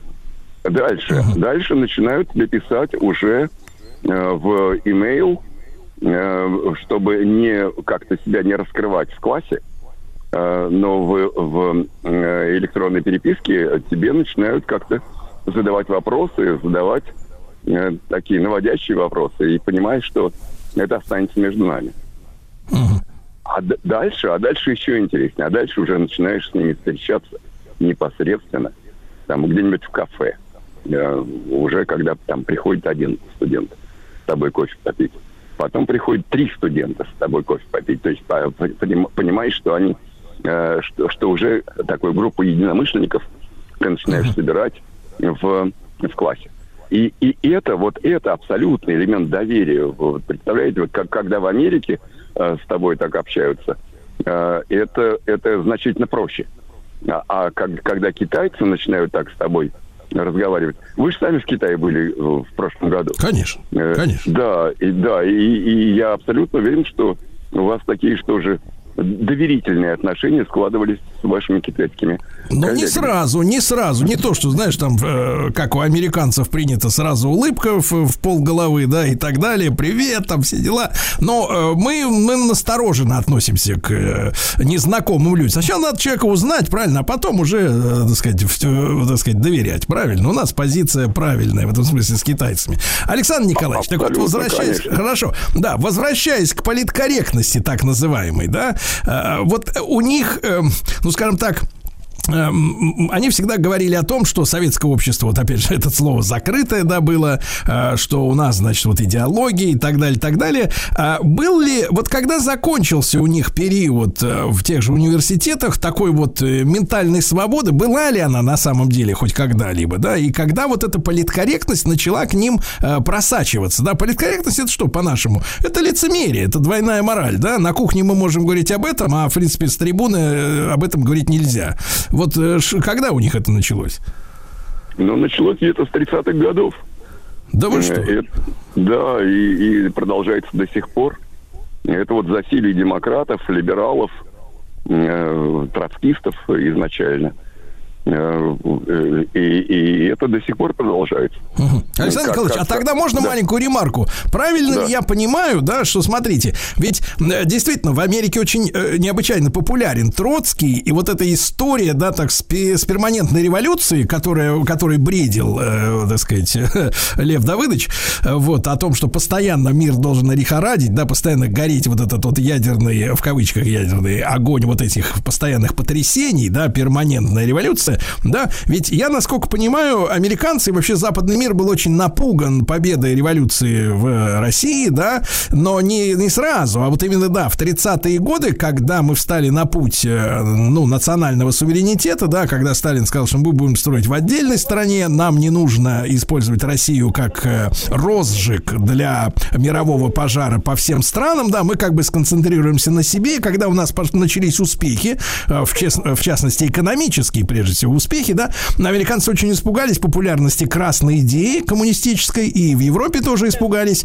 и чтобы противодействовать, условно говоря, коммунистическим кружкам студенческим, да, они начали насаждать именно троцкистские кружки у себя, да, и вот то, то, та демократическая партия, которая есть сегодня в Америке, насколько я могу суммировать, э, как бы лекции разных, да, специалистов на эту тему, а это, это плоды вот э, т- нескольких поколений взращивания искусственной альтернативы коммунистов. То есть коммунистов у них давно нет, у нас их нет, да, а троцкисты до сих пор живут и побеждают, да, то есть созданные искусственно именно как альтернатива вот советской идеологии.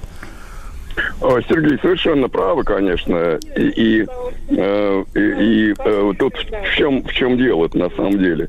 Э, сколько раз приходилось, э, э, прихо- приходилось спорить с моими американскими либеральными коллегами,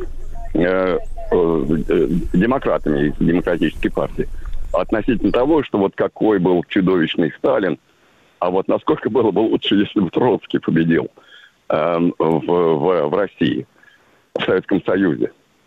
Ну вот это и продолжается на самом деле, вы знаете. И, и э, в этом смысле, э, возвращаясь все-таки э, от российских реалий к американским, комиссия Джозефа Маккарти на самом деле во многом а, оболгана, Э, потому что да, вот действительно была такая комиссия по противодействию антиамериканской деятельности, а как, когда действительно Джозеф Маккарти в американском конгрессе пытался вычистить вот эту э, десиду, эту, этих ли- либероидов э, из американских университетов и из американского Голливуда.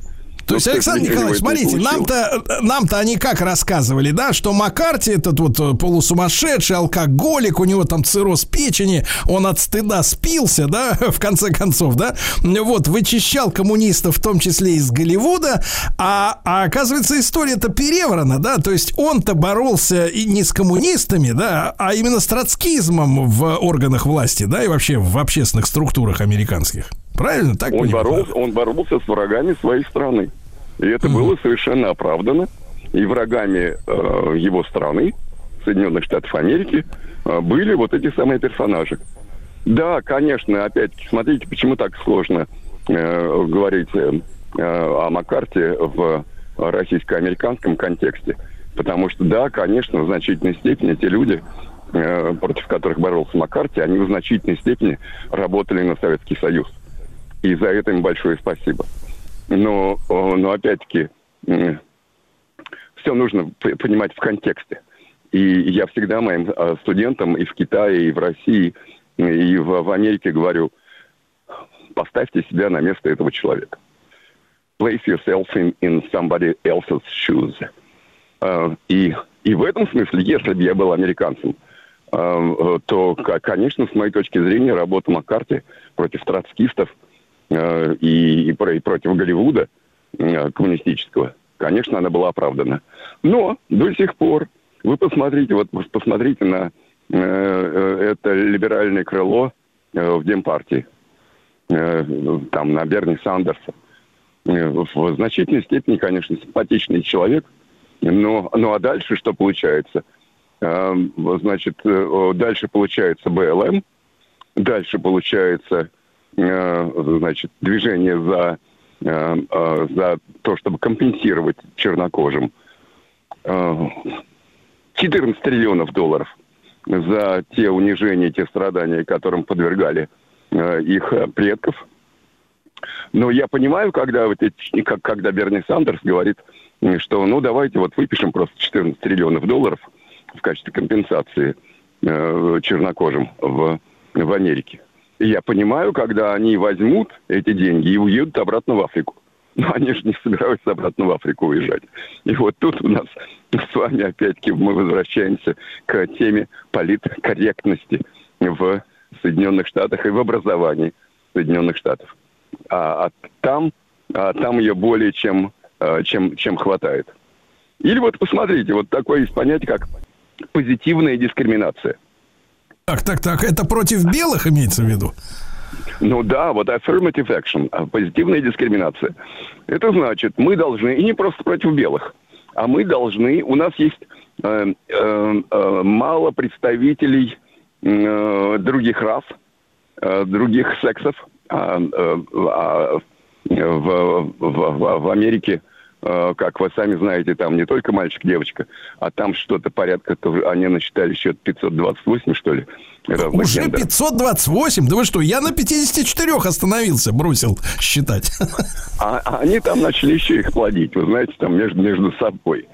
И Нет, вы вот- знаете, вот это- э, Александр Николаевич, я читал вот э, избранные страницы из МКБ-11, да, я не знаю, наша страна ратифицировала или все-таки мы тормознем это дело, да, наш Минздрав, но, в принципе, там э, указано, что ну, вот количество гендеров, э, то есть вот полов, э, хотя это, наверное, не, не совсем одно и то же, но тем не менее, количество по- полов должно стремиться к бесконечности, там так вот примерно Вот, вот, говорится. да.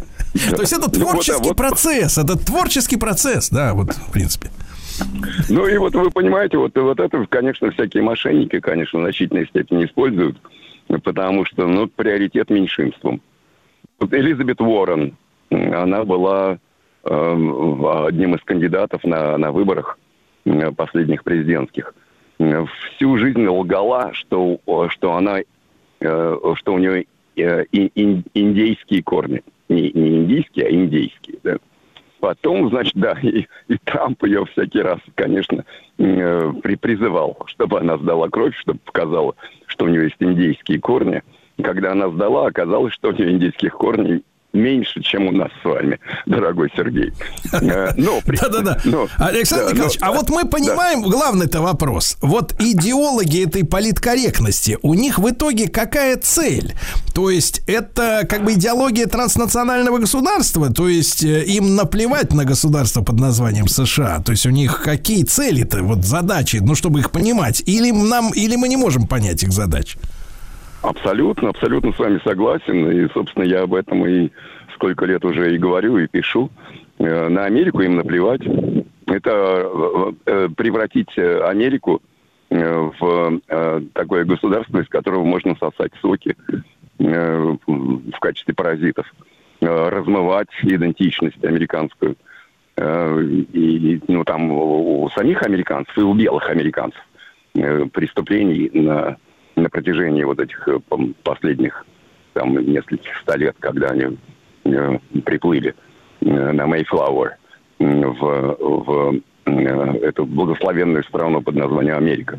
Им, им самим-то от этих преступлений не отмыться. Но, но, но потом уже над этими белыми американцами появляются вот эти самые кровососущие существа, транснационалы, глобалисты, в- во главе, конечно, с э, руководством демократической партии.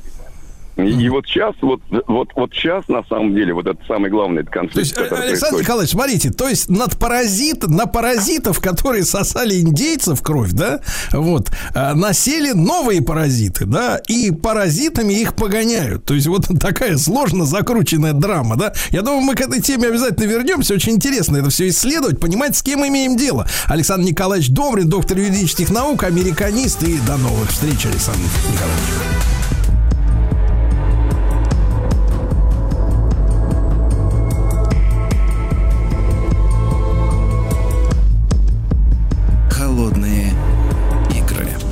Дорогие товарищи, мы продолжаем наш проект «Летопись холодной войны». Э, Естественно, с нами Евгений Юрьевич Спицын, историк, публицист. Евгений Юрьевич, э, невероятно рад нашей новой встрече. Доброе утро. Да. Да, доброе утро, Сергей. Спасибо. Да, Евгений Юрьевич, но мы продолжаем э, рассматривать, как в Польше, да, Польша, которая, ну, в общем-то, сегодня по, по нашему, по, по, их, по их поведению, по нашему времени мы видим, э, что там достаточно активные, да, русофобские силы и, так сказать, многовековой опыт противостояния, но, тем не менее, советская власть, да, Москва решила сделать из Польши народную демократию, да, помочь им там, э, так сказать, сообразить, как это сделать, и вот мы об этом создании этой, этого режима народной демократии сегодня с Евгением Юрьевичем мы э, э, говорим, да, продолжаем нашу беседу, да. Да-да. Э, Дело в том, что Польша была, конечно, ключевым игроком э, в Восточной Европе, и поэтому советское руководство уделяло особое внимание и развитию политической ситуации э, в этом государстве, и внимательно отслеживало борьбу тех политических сил, которые там происходили. Я напомню, Евгений Юрьевич, ведущий- а можно, можно сразу вопрос, да? А почему вот именно, не знаю, география, география Польши, эм, либо еще какие-то факторы, почему эта территория э, так важна была, да, для Советского Союза? И мы видим, что и сейчас они играют очень большую роль, по крайней мере, яркую, большую не знаю, но вот яркую э, в европейской политике точно, да? Э, вот тогда почему она была так важна, Польша? Вы знаете, я не люблю вот этот термин геополитика. Я думаю, что он все-таки во многом носит такой надуманный характер. Но если вот отталкиваться от этого термина, то это, конечно, геополитическое положение Польши. То есть ее географическое расположение а, в центре а, Европы. А, И второе, это, конечно, политический аспект, э, поскольку у нас с историей, с Польшей была очень богатая политическая история. Может быть, ни с одной страной Европы у нас не было столь длительных и столь непростых и противоречивых отношений. И понятно, что а, Сталин и другие члены советского руководства, они прекрасно оценивали именно вот этот исторический контекст. Потому что я напомню, что наши отношения с Польшей стали складываться еще со времен великого князя Владимира Святого, когда мы начали войну за так называемые червенские земли, пограничные территории. И, пожалуй, вот это противостояние, оно не прекращалось все вот эти столетия. А, причем зачастую это противостояние носило очень острый, кровавый, вооруженный характер. Не случайно Пушкин в своем знаменитом стихотворении «Клеветникам России», обращаясь к французским парламентариям, сказал «Оставьте этот спор славян между собою, домашний, старый спор, уже взвешенный судьбою, которого не разрешите вы».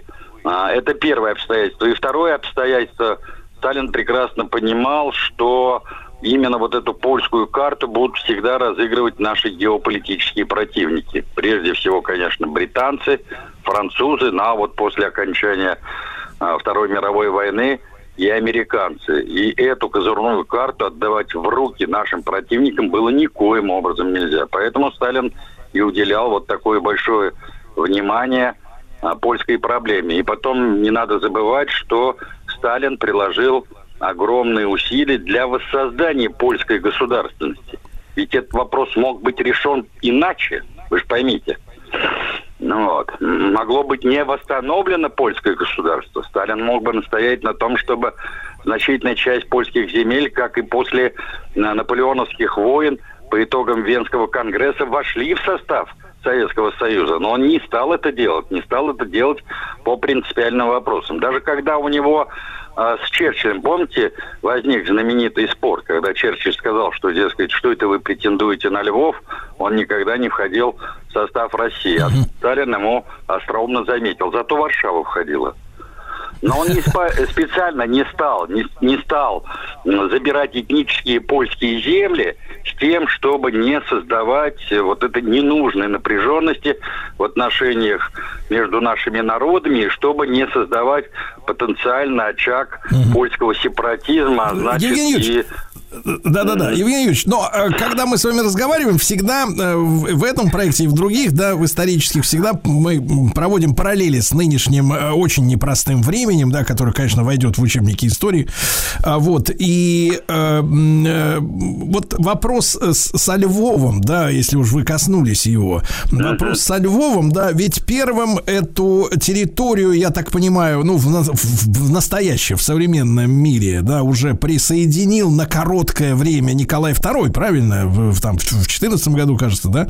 Ну, это да, войска. в годы, да, да, да, в годы э, Первой мировой. Первой мировой войны, Первой мировой. буквально на несколько месяцев, да. Да, да, да. Вот. А вы понимаете, кто, собственно говоря, э, ну, лично Сталин или были какие-то политические силы, персонажи, э, вот, э, интересы чьи-то, вот эту западную Украину, которая, собственно говоря, в настоящее время столько проблем создало всем, да, вот, а поляки ведь и, и вот эти восточные кресы, которые они меня спят и видят, чтобы вернуть себе, да, опять же, это Львовщина, да, и так далее, вот эти вот территории, ну, там много претендентов, там есть и венгры, и еще кто-то там, словаки, по-моему, тоже хотят, и румыны что-то хотят урвать, но это не важно. А суть в том, что Сталин э, понимал, что э, вот если нам нужна эта Польша, да, так сильно, и это объективность, да, то, может, как бы западную-то Украину, как бы вот э, вернуть бы им было бы лучше.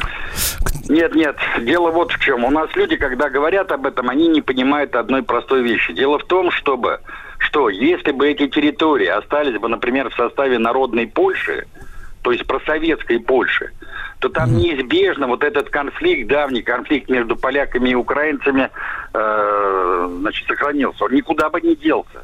Понимаете, он тлел бы. И Советскому Союзу по-любому пришлось бы решать этот конфликт. И мы Да. создавали бы, э, ну, как бы, лишнюю занозу в наших взаимоотношениях уже с поляками. Вот о чем Да-да-да, речь тогда, идет. Евгений Юрьевич, а вот смотрите, некоторое время назад, вот как в тему получается наш разговор сегодня, как И- обычно, впрочем. А, Евгений Юрьевич, смотрите, некоторое время назад вот попались э, да, да, не то чтобы документы, ну, статья популярная, да, достаточно о том, что вот в тот период, там 45-й, по-моему, 46, 45-й, наверное, год, э, э, представители карпатских территорий э, ставили вопрос перед советским руководством, чтобы это был как бы была отдельная республика, то есть вот э, Да. Закарпатская Русь или что-то в этом Да. роде, как-то ну, там, там же эти русины, да, и вот эти вся многострадальная тоже земля, которую австро-венгры вычищали в своих концлагерях и так далее. А, вот смотрите, это бы, это ведь вы, ну, задним числом мы, конечно, умны все, но это бы могло бы решить проблемы современности, если бы была создана отдельный такой буфер, да, между Польшей и Украиной, допустим, вот такой же славянский. Да нет, нет, нет, нет. Слушайте, опять вот люди, люди размышляют на эти темы вне исторического контекста. Там действительно Туреница, первый секретарь этого Закарпатского крайкома, он носился с этой идеей и так далее, и так далее.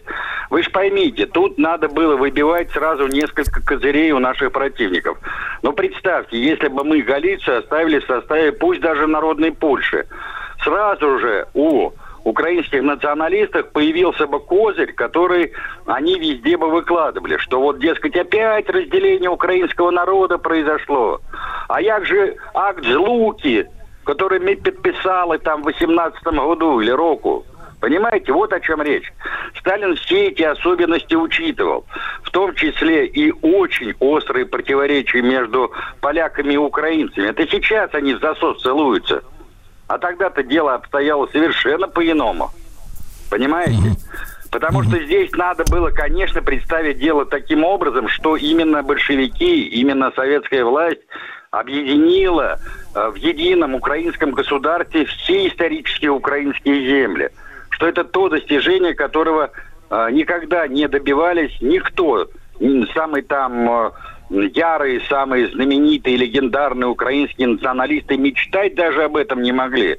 Что именно Сталин, именно советская власть объединила в рамках одного украинского государства, ну пусть Украинская ССР, неважно, это было украинское государство, член ООН, э, все украинские земли. Вот этот аспект тоже надо было учитывать.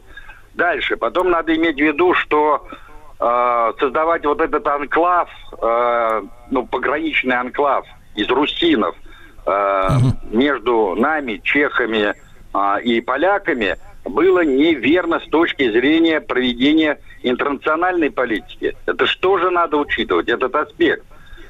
В противном случае мы должны были создавать такие же анклавы э, практически по всей нашей границе. Исторически это сложилось именно так. Ну, возьмите тоже э, Молдавию, Гагаузию. Ну, я имею в виду в отношениях с румынами там. Вот о чем речь шла. Ведь на что большевики, э, ну, как бы нацеливали э, всех своих союзников? Что мы на базе интернациональной дружбы и классовой солидарности создадим нерушимый блок советских держав или просоветских держав, неважно. А, и они все время усиленно боролись с проявлениями вот этого местечкового национализма. И когда эта политика проводилась, то мы жили нормально, в дружбе, э, в сотрудничестве, в партнерстве и так далее. Как только вылез маленький, в маленькую щелочку, вылез вот этот джин национализма, неважно какого, украинского, польского, чешского и т.д. и т.п., все пошло в разнос. Но это вопрос не к народам, а вопрос к тем э, деятелям культуры, так называемой интеллигенции, к тем политическим вождям, которые педалировали это и которые разжигали национальные страсти и потом превратили это фактически в путеводную звезду а, современной политики. Вот о чем речь-то идет. В обществе, Да, в любом, всегда существует вот эта борьба единства и противоположности. То есть борьба, условно говоря, национального и интернационального. Когда вот этот джин национализма, причем такого лютого национализма, начинает одерживать верх, э, начинаются войны. Вот это мы сейчас воочию все видим. Понимаете, вот о чем речь идет. Вот Мгм. этих Евгений позиций Юрьевич. надо подходить, а не с позиции голой теории. Да. А воп- вопрос, а э, мы, мы касались этой темы, но тем не менее, чтобы закрепить, да, материал, как говорится. А зачем мы полякам прирезали немецкой территории, если ГДР тоже сотрудники, сотрудники наши, друзья, партнеры и одни из самых верных, кстати говоря, насколько я понимаю, до сих пор, да, восточные немцы. Да, зачем мы, э, значит, полякам э, от, от- отчекрыжили у восточных немцев территорию? Нет, мы не у восточных немцев э, чекрыжили. Вот здесь тоже надо опять-таки исторически подходить. Я всегда говорю, смотрите на все конкретно исторически. Когда вопрос о воссоздании польского государства был впервые поставлен, сначала в Тегеране, а потом в Ялте, то ни о какой Германии вообще речи не шло. А, Тогда понятно. То есть это было до. Черчилль- Хорошо, хорошо, хорошо. Евгений Юрьевич, после короткой рекламы продолжим. Евгений Юрьевич Спицын в нашем цикле «Холодные игры».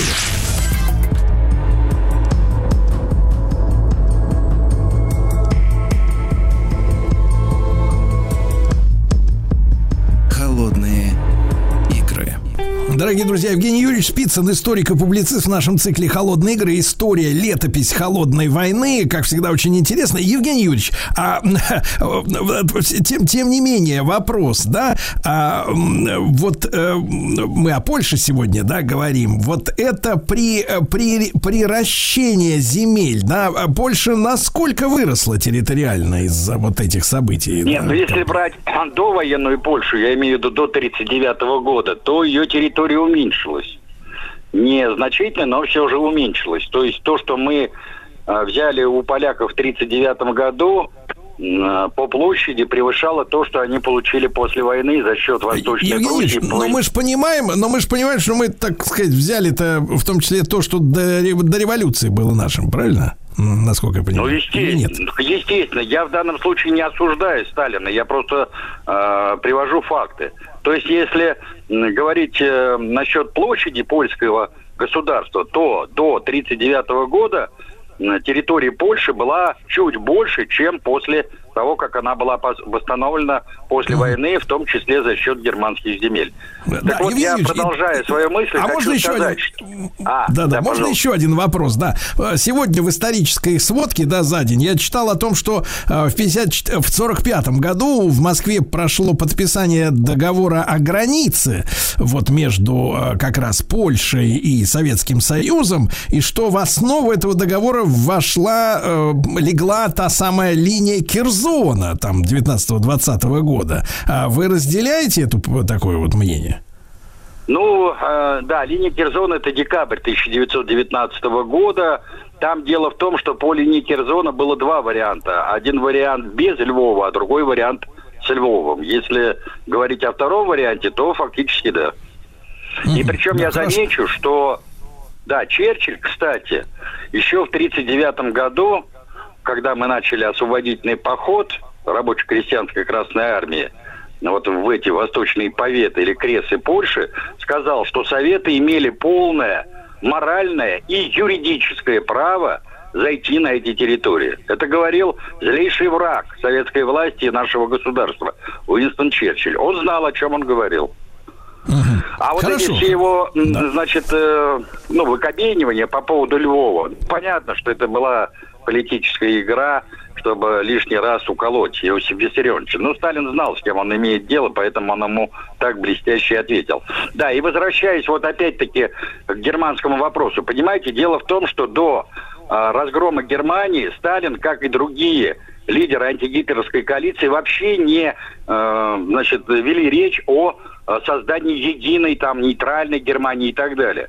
Была создана уже комиссия в Ялте. В Ялте была создана комиссия во главе с Иданом, куда вошел и наш посол Федор Тарасович Гусев, о расчленении Германии. Они должны были уже представить в середине мая конкретные планы, куда какие земли германские отойдут, в состав каких новых государственных образований они вольются, там, в Дунайскую федерацию или э, в какую-то иную федерацию, или что-то войдет в состав воссоздаваемого австрийского государства. Ну, то, что касается, например, той же Баварии, понимаете? Вот. И Сталин активно поддерживал эти идеи, с которыми носился прежде всего Черчилль. Для них самая главная проблема, для англосаксов, на европейском континенте, уничтожить э, вот этого германского э, милитаризма, милитариста, понимаете? Потому что как кость в горле этот германский милитарист был на протяжении последних нескольких десятков лет, вот с момента э, создания Германской империи во времена Бисмарка Вильгельма. Вот о чем шла речь. Поэтому, Евгений Юрьевич, а когда- можно тогда такой острый вопрос? А с вашей точки зрения, вот то, что сделал Горбачев, э, санкционировав объединение Германии, да, в 89 году, 90-м, а э, это как бы вот на руку кому сыграло? Ведь все были против э, этого объединения. Да. да, в Европе Да, да. Вы знаете, бы- был против категорически Миттеран, и категорически была Ангела Меркель. Они просто все опасались создания вот этой единой Германии, а, которая с их точки зрения, во-первых, подавила бы а, всю Европу экономически, прежде всего экономически. Они знали, с кем они имеют дело. Ну, слушайте, поведение Горбачева тогда вообще не вписывается в, нормальную логику не то, что какого-то политика, руководителя супер державы, но вообще нормального человека. Что ж ты вытворяешь-то? Все то, за что мы сражались на протяжении не одного десятка лет, ты взял за понюшку табака, сдал, ничего за это не получил, кроме звания, значит, самого лучшего немца планеты. Ну, А ведь. Евгений а получается, что и американцам это было не нужно, да, потому что, ну вот судя по тому, как они себя сегодня, да, ведут с, с Европой, и с, с Германией, с той же, они же их, э, еще раз это слово употреблю, чекрыжат по полной программе, да, тоже разрушают эту немецкую промышленную мощь. Вот э, тогда остается загадка, за, так сказать, э, кто на мировом уровне в принципе, так сказать, санкционировал это объединение. Нет, вы знаете, тут надо опять-таки смотреть на все конкретно исторически. Вот тогда, на момент э, фактически крушения советского блока, э, воссоединение Германии было чрезвычайно важно для американцев, поскольку это закладывало мину под сам Варшавский договор. Я же напомню, А. что Варшавский договор тогда еще существовал, и ГДР э, был участником Варшавского договора. А объединение Германии вырывало из Варшавского договора э, ключевого игрока. Ведь никто еще в 89-м, в 90-м году не думал, что рухнет Варшавский договор, и уж тем более рухнет Советский, Советский Союз. Союз. Да. потом, Евгений Ильич, ами- ну мы продолжим нашу следующую встречу. Как раз все-таки на, на- на тему Польши поговорим о создании там народной демократии. Евгений Юрьевич Спицын, историк и публицист э, в нашем цикле «Холодные игры». Сергей Стилавин и его друзья на маяке. There was a time when I was in a hurry as you are. I was like you. There was a day when I just had to tell my point of view. one.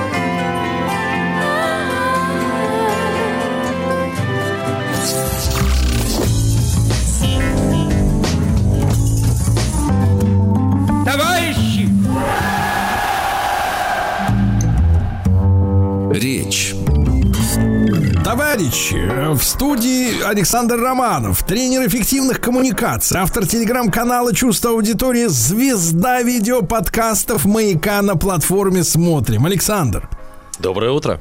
Это Как ли не успех в жизни, вас. да? Это ли не успех? Вы абсолютно правы. Так и хочется слушать вас и слушать, но надо, к сожалению, рассказывать о других.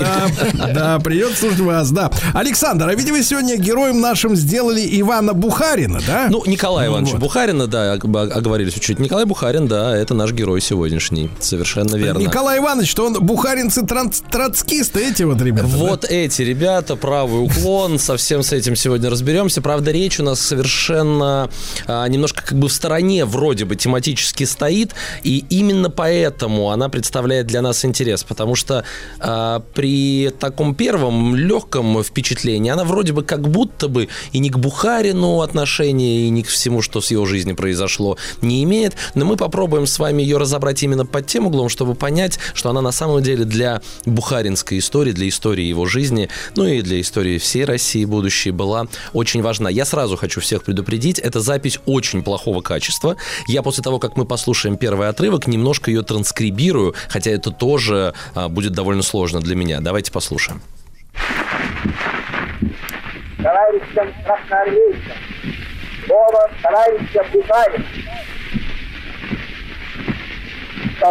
красноармейцы, после того, как русские крестьяне отобрали у помещиков землю, а рабочие взяли свои руки слабость и свободы, богатей всего мира решили уничтожить нас.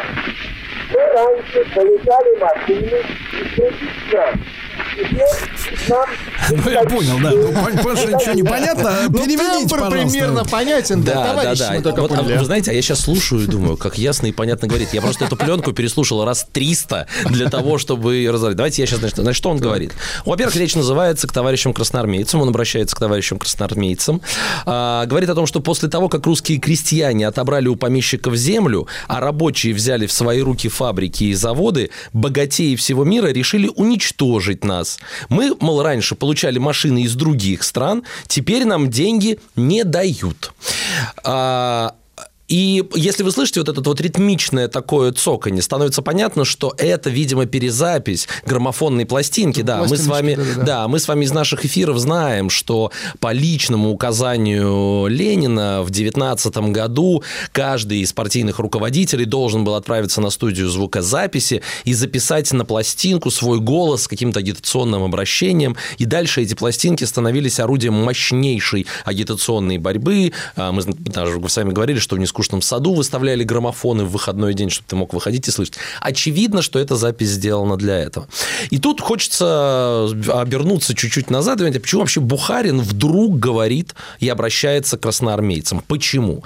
А, Мы знаем так вот поверхностно, что Бухарин всю жизнь отвечал за а, теоретизацию, то есть он был теоретиком, и э, на этом, конечно, в большинстве своем сделал карьеру Сталин благодаря Бухарину, и Ленин называл его нашим теоретиком. И вообще говорили, что кроме Бухарина никто не может теоретизировать э, коммунизм после смерти Ленина. И еще он был, конечно, экономистом, то есть он был вот эм, человеком, который хорошо понимает, даже не хорошо, хорошо может объяснить, хорошо понимал, тут сложно сказать, хорошо может объяснить, как эконом- экономика должна развиваться в условиях военного коммунизма и прочих, прочих, прочих вещей. И вдруг он говорит о Красной Армии. Это очень интересный момент. Мы к нему обязательно вернемся. Я на нем очень э, так остро остановлюсь, заострю внимание очень пристально. Но пока давайте мы чуть-чуть... э, э, да, еще одну важную вещь, что я хочу сказать. Конечно, э, в истории публичных выступлений э, Бухарин, как та ты говоришь, вспоминается вот этим вот легендарным процессом 1938 года с Вышинским, э, с, э, с Бухариным, Рыковым э, и, и же с ними, Но, но кроме того. Александр, Да. там же еще история 17 года, я так понимаю. Это они с Зиною статейку-то накропали про восстание. А, б- А, нет, Каменев, там нет, был нет, Каменев. нет, нет, нет, это да, потому что там, там, это- там тоже интересная история. Не так быстро подъехал а, Бухарин из Нью-Йорка, где он с Троцким а, «Новый мир» издавал, не так быстро подъехал. Да-да. Но, в общем, я что хочу сказать... А вопрос Да, тогда, да, Александр, да, можно да, такой давайте, прямой давайте, так, давайте. лейтмотив? Был ли Бухарин троцкистом? Вот вопрос. Вот это вопрос. А вот это вопрос. А я, знаете, как? А я, я тогда вас так спрошу. А вот я, знаете, как и, и истинный Как э, специалист, как троцкий, я как троцкист вам отвечу. А был ли Троцкий троцкистом? Вот что я вас спрошу. И вообще, что такое троцкизм? И о чем мы вообще говорим? Мы говорим о троцкизме как о, ну, как, как сформулированном левом Это мы, Александр, левом извините, как вас, Александр, по батюшке-то? Николаевич, Николаевич, как, Александр Николаевич, раз такая тема, так я вас спрошу, был ли Маркс марксист? Да, очень, это тоже, это тоже очень интересная тема разговора. Мы, кстати, сейчас на истории бухаринской жизни и вообще его очень, очень близко к этому прикоснемся. Я что хочу сказать. Мы, значит, вспоминаем процесс 1938 года, когда его, собственно, приговорили к расстрелу, и всех приговорили к расстрелу. Есть знаменитая запись речи Вышинского, есть прекрасный фильм а, «Враг народа Бухарин», который об этом процессе как бы много вспоминает. Мы сегодня его касаться вообще не будем. Почему? Потому что я очень хочу в будущем посвятить отдельный эфир вот этому процессу и речам, которые были произнесены на нем. Ну, вернемся чуть-чуть назад. Во-первых, сразу скажу, знаете, какое одно, одно время у Бухарина было прозвище? В контексте нашей программы, которая посвящена публичным речам, речам, которые изменили мир, это очень интересно. У него было прозвище Коля Балаболка. Вот его так называли. Коля Балаболка, поэтому, знаете, в нашем контексте это очень интересно. А, родился в 88 году, очень хорошо был образован, уже в 4 года начал читать, очень был увлечен, у него были невероятно образованные родители, но очень важный момент из его детства. У него в детстве случился эпизод глубочайшей нищеты. Ему приходилось ходить по улицам, собирать бутылки, сдавать и буквально просто на гроши хлеб себе собирать. Возможно, именно в этот момент сформировалось его какое-то отношение вот к, эм, к бедности, к классовой борьбе и к желанию это преодолеть. Интересно, А что... он вообще чьих будет-то, Иваныч-то? А, ну, слушайте, родители у него преподаватели оба. Ну, то есть, как это, низшая интеллигенция, что это? Да, интеллигенция. Ну, не Интеллигенция. бомж. Но, слушайте, не бомж, но у них был период в жизни семьи, когда они вернулись, если я не ошибаюсь, из, э, э, господи, из Молдавии, столицы Молдавии, Кишинева, из Кишинева они вернулись в Москву, и у них был период настоящей нищеты. То есть он это очень болезненно вспоминает. В 26 году журнал «Огонек» а, делает такое журналистское расследование и эм, э, б- делает большой материал, в котором общается с родителями а, партийных деятелей. В том числе достается отцу Бухарина. И вот ему задают вопрос. Спрашивают, как вот, каким мальчиком был Бухарин? Он говорит, способный был мальчик, учиться любил страсть, первую московскую гимназию золотой медалью окончил. Ну, его спрашивает журналист, а революционными делами рано начал интересоваться? Он говорит, ой, да, уже в последнем классе гимназии Коля стал по собраниям ходить, прочитывать запрещенную литературу. Ну, сначала неприятно как-то было, обыски, справки разные порядочно меня тревожили. Ведь вы сами поймите, у меня на квартире интернат учеников содержался, а тут к нам с обыском пришли. Ну, а потом стало понятно, что дело того стоит. В общем, вот так вот. Представляете, в 10 классе у вас сын а, при живых родителях устраивает а, политический кружок в квартире, и туда с обысками приходит совсем. В общем, он уже настроен был довольно, а, довольно рано. Но что интересно, что помимо своего революционного эм, увлечения и когда он поступил в институт, а поступил на экономический факультет юридического факультета в Москве, он очень-очень плотно увлекался всем, что связано с животным миром. Он увлекался птицами, он увлекался бабочками, коллекционировал их. Он увлекался теорией А что Дарвина. на, на экономический-то пошел? Ну, не знаю, как бы на бабочках не заработаешь, наверное. А, вот смысле, я думаю, что так, понятно. да. Вот. а, И б- очень хорошо рисовал. Очень хорошо рисовал, тоже интересная краска, мы потом ее коснемся. И, кстати, когда он увлекся дарвинизмом, вот это интересно, к разговору, а, был ли Дарвин дарвинистом, а был ли марксист, Маркс марксистом. Вот что пишет потом Бухарин про теорию Дарвина. Слушайте, это просто потрясающе. Генетика, селекция, зоо и фитотехника, опытные поля, гигантские экспериментальные базы и новые невиданные возможности практической реализации теоретических достижений – все это пролетариат поднимает на щит. Дарвинизм становится таким образом зоо и фитоинженерией в общественном масштабе. То есть он реально теоретизировал дарвинизм как а, важнейшее проявление, важнейшее отражение марксизма. То есть для него это была по-настоящему политическая теория. И вот Слушайте, а ведь если с точки зрения зоологии посмотреть на Бухарина, да? Во-первых, в юности, если фотографию его рассмотреть, Да, он да. очень напоминает старшего брата Владимира Ильича. напоминает, Такой правда. вот он. э, я думаю, а во-вторых, а во-вторых, момент, да, Да, простите. а, пожалуй, э, самый, но точно самый, но, возможно, и единственный э, улыбчивый большевичок, потому что столько фотографий со скалом улыбки, ну, в принципе, в большевистской партии ни у кого не найдешь. Я вот даже не припомню, иногда хоть раз видел ли я улыбающегося Ленина на фотографиях. Ну, Вот и- Сталина помню, но позднего, а вот Бухарин улыбается очень активно. Правда, стоматолог плохой, но тем не менее. Ну, стоматологов просто не было еще тогда в таком... Не придумали. Да А, вообще нет, не было. Давайте так и скажем людям. не было вообще их никаких стоматологов. Слушайте, но мы же все знаем, как Ленин, как мы вспоминаем Бухарина, кто это? Это любимец партии, это а, формулировка Ленина и его правда А из-за чего? Как он вот так вот? э, А, слушайте, он, э, смотрите, а, он- давайте так, две крайности возьмем. Значит, первую крайность мы уже произнесли, Коля Балаболка. Он был очень очаровательный, он мог хорошо в разговоре очаровать, мог произвести впечатление, он мог а, объяснить сложно объяснимые вещи простым языком. Он производил приятное впечатление. Он был а, В как доску будто свой. бы- как- в- смотрите, в доску свой. У нас вот с вами был эфир про Павлова. И если вы помните, мы говорили, вспоминали, что Павлов а, категорически отвергал советскую власть, но советская власть всячески хотела найти к нему дорогу. И как она нашла к нему дорогу? Через Бухарина, который пришел и, связ... и объединился с ним вокруг темы коллекционирования бабочек. И, э, тот его называл мой коммунистический друг. Единственный человек из э, парторганизации, которого принимал Павлов. Да, он, ну вот вы, если даже физиогномически снимаете его, что он как бы, ну, такой очаровательный, приятный. Есть огромное Нет, количество... нет, хрон- на фоне, на фоне других, потому что смотришь других и думаешь, расстреляют через пять минут или через полчаса. Слушайте, но вы не станете спорить, что вот молодая его фотография в молодости, да, он довольно красив. То есть, если в более зрелом возрасте он уже так, ну, как бы на революционера больше похож, то здесь он красивый, приятный, молодой человек. Видно, что, наверное, пользовался популярностью у женщин э, а, и действительно пользовался. А, так вот, э, про увлечение, скажем, э, удивительно, удивительно, что Бухарин очень хорошо рис- рисовал, и в этом своем пристрастии он совместил свое увлечение животными и свое увлечение э, рисованием. Потому что есть... Вот я сейчас скажу, вы скажете, это невозможно. Нет, это возможно. Бухарин, будучи сначала главредом «Правды», а потом там, в последние годы жизни главредом «Известий», рисовал карикатуры на своих соратников, я перечислю там Зиновьев, а, Ворошилов, Сталин, где к головам партийных работников Так. приделывал туловища разных животных и издавал это в газете.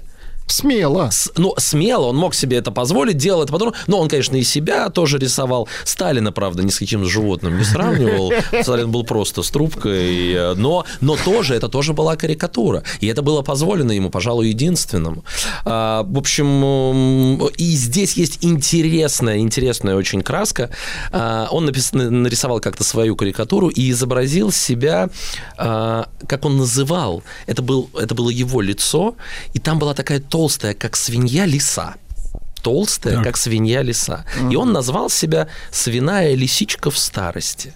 А теперь я прочитаю вам себе. цитату того самого Вышинского из «Спасения». Это еди- единственное, что мы скажем об этом процессе. Просто интересно про его увлечение карикатурами. И смотрите, что говорит Вышинский. А Бухарин – это проклятая помесь лисы и свиньи, как он ведет себя по этому вопросу, как подобает лисе и свинье. Вы чувствуете, как перекликается все? Это, конечно, невероятно потрясающе. Все ключевые события жизни Бухарина, они связаны с, эм, они связаны с э, публичными выступлениями. Интересно еще про одну карикатуру расскажу. Дзержинского он нарисовал рядом с клинком и подписал, отправил Дзержинскому, там вот лицо Дзержинского и клинок. И он ему подписывает, пишет, говорит, меч, разящий пролетарской диктатуры или Дзержинчик на страже революции. Они все друзья были, его Бухарчик звали, этого. Дзержинчик, отлично. Да, а что ему Дзержинский на это отвечает? Надо сбоку нарисовать Бухарина, Калинина и Сокольникова с напильниками подтачивающими меч. Вот как у них, какой дискурс был. А, смотрите, а, мы с вами говорили про Колю Балаболку. Это То вот есть как бы друг- вредитель, что ли, получается? ну нет, нет, нет, подтачивающий в смысле, Наоборот, точащий да-да-да-да. наоборот, что благодаря им меч острый Острее получается. острее. да. Но это еще, знаете, Дзержинский живой, а Бухарин на коне. А, цитата Ленина про Бухарина, которая вот другая крайность. Значит, с одной стороны Коля Балаболка, а с другой стороны вот что говорит Ленин. Николай Иванович Бухарин, занимающийся экономист, и в этом мы его всегда поддерживали, но он внимание, доверчив к сплетням и в политике дьявольски неустойчив. А, то есть, что говорит Ленин о, о Бухарине? Он говорит, что по большому счету тот не может никак определиться и мечется из стороны в сторону, и по большому счету скачет с одной позиции на другую. И здесь есть интересная подробность. Вот есть фильм, м, после того, как о Бухарине вообще стало возможно говорить, там, конца 80-х, 90-х, называется «Враг народа Бухарин». Он, собственно, про процессе вот об этом, и о Бухарине в том числе. И там есть такое сопоставление. Бухарин, учась в гимназии, занимался, занимался а, борьбой. Он занимался борьбой, и никто не мог Бухарина победить. Не потому, что он был сильный, и не потому, что он был ловкий, а потому, что он был изворотливый. И вот его преподаватель говорил, смотрите на Бухарина. Не нужна сила, нужна изворотливость, вертлявость и возможность крутиться. И, возможно, то, что Ленин называл неустойчивостью, было на самом деле изворотливостью. И действительно, мы в примере, в, жизненном, в жизненных примерах Бухаринских найдем очень много вот таких вот, э, таких вот ситуаций, когда ему изворотливость очень помогала. Но мы об этом поговорим. Встречает революцию 17 года он э, в Соединенных Штатах Америки, решает добираться через Японию в Челябинске. Вот это, знаете, это меня всегда удивляло. Вот ты в чью историю не возьмешь, у каждого в анамнезе из э, партийных деятелей того периода есть какой-нибудь арест за э, агитацию солдатов э, и матросов. И вот у него тоже есть в Челябинске. То есть хочется сказать, вот ты едешь в Санкт-Петербург, а, в Петроград, э, нет, уже в, да, в, Пет- э, в э, в Петроград, да. Ты Ехай едешь в Петроград. спокойно, как Ехай спокойно, да. Ну что ты делаешь? Они как не, Не могли. бузи, В любом месте, где они останавливались, они тут же начинали агитировать. В общем, его там берут за агитацию э, солдат и матросов, и добирается он только к маю месяцу. Он один из немногих поддерживает ленинские апрельские тезисы. Это тоже важный, э, важный момент. Его о, о, ст- выбирают членом Московской городской думы, и вообще в Москве он как бы основные э, дела свои решает. Ну, а дальше, собственно, начинается, э, начинается восстание. Успешно оно проходит. Москва довольно быстро следует за Питером. Э, Александр, ну, а да, вопрос, слушайте, да, а да. вот он в Америке, он на чьи деньги-то столовался? Потому что Троцкий-то, я так понимаю, там был завязан с местными ребятами. Его направили-то, он же в большевистской партии-то был как не на первых ролях, его так направили уже, э, так сказать, работать. э, Слушайте, я думаю, что я думаю, что я думаю, что фонды ревнителей э, коммунистических э, э, коммуни- коммунистических Тогда э, еще не шугали. да, кругов, они были везде. У него, кстати, была тоже такая история. Ну, то есть вот он, например, он от нищеты, потом первый раз, когда он уехал в Европу, я тоже думал, вот они приезжают с семьей, он со всей семьей уехал, на что они там будут жить? Но там тут же появлялись люди, которые готовы были поддержать. Его выслали, кстати, из Швеции, и он из Швеции перебрался в э, Соединенные Штаты Америки. Может быть, ему там что-то пообещали. Я думаю, что фонды были, и ну, они с Троцким были очень близки там, и наверняка те деньги, которые получал Троцкий, на эти же деньги существовал и, э, существовал и Бухарин. А Бухарин, кстати говоря, вот в 27 году-то отрекся от патрона. Отрекся, конечно, отрекся от патрона. Он от... Смотри, ну, слушайте, он всю свою жизнь от чего-то отрекался в разные очень сложные моменты. Хочется, он да? это- да, вы абсолютно правы. И в тот момент, когда в 37-м он оказался на год во внутренней тюрьме на Лубянке, он тоже отрекся от своей позиции, писал чуть ли там не 43 письма Сталину с признанием того, что отрекаюсь от всего. Мы с вами поговорим об этом. Он же НЭП отстаивал и бил себя кулаком в грудь за НЭП. А когда понял, что дело опасное, вот это в 27 году, отрекся и от этого.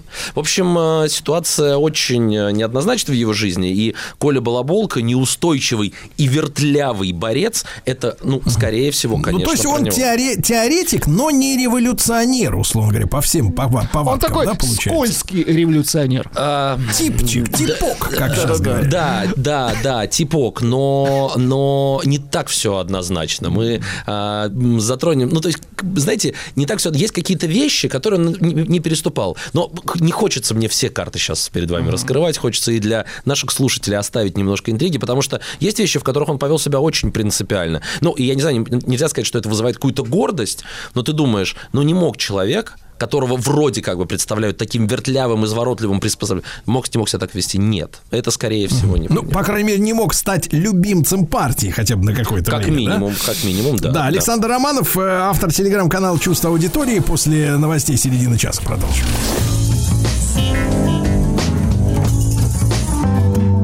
Товарищи!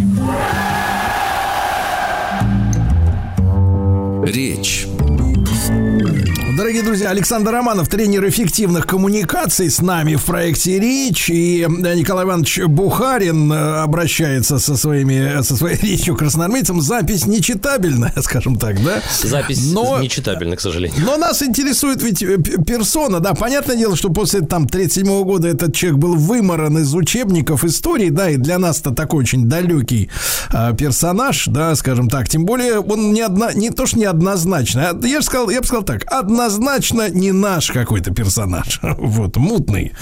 А, тем, тем не менее. Тем не менее, тем не менее. А, Смотрите, я в самом начале обещал, что э, речь, несмотря на... Во-первых, э, это единственная запись голоса, как у нас почему-то со многими так получилось. Единственная запись голоса Бухарина. А, В видеохронике достаточно, а вот записи голоса нет. Это первое. Второе. Она абсолютно неразборчива, невозможно разобрать. Но что мы там можем услышать? Он э, говорит о англичанах, которые отхватили Кавказ и Баку, говорит о Краснове, который, значит, забрал угольные копии. И дальше говорит о том, что ситуация немножко стала меняться, выражает благодарность советским красноармейцам. И здесь для нас, это 20 год, в 20 году речь была сказана, для нас интересно, почему вообще какое значение эта речь имеет. Вроде бы очень формально. Но нет, вот смотрите, какая штука. Сейчас мы подошли к самому интересному. Почему так важно было Бухарину обратиться к красноармейцам и в чем это обращение, собственно, существовало? Вот здесь мы прикасаемся с вами к троцкизму, к Троцкому, к левому уклону, вообще к, к левацкому вот этому вот направлению в партии.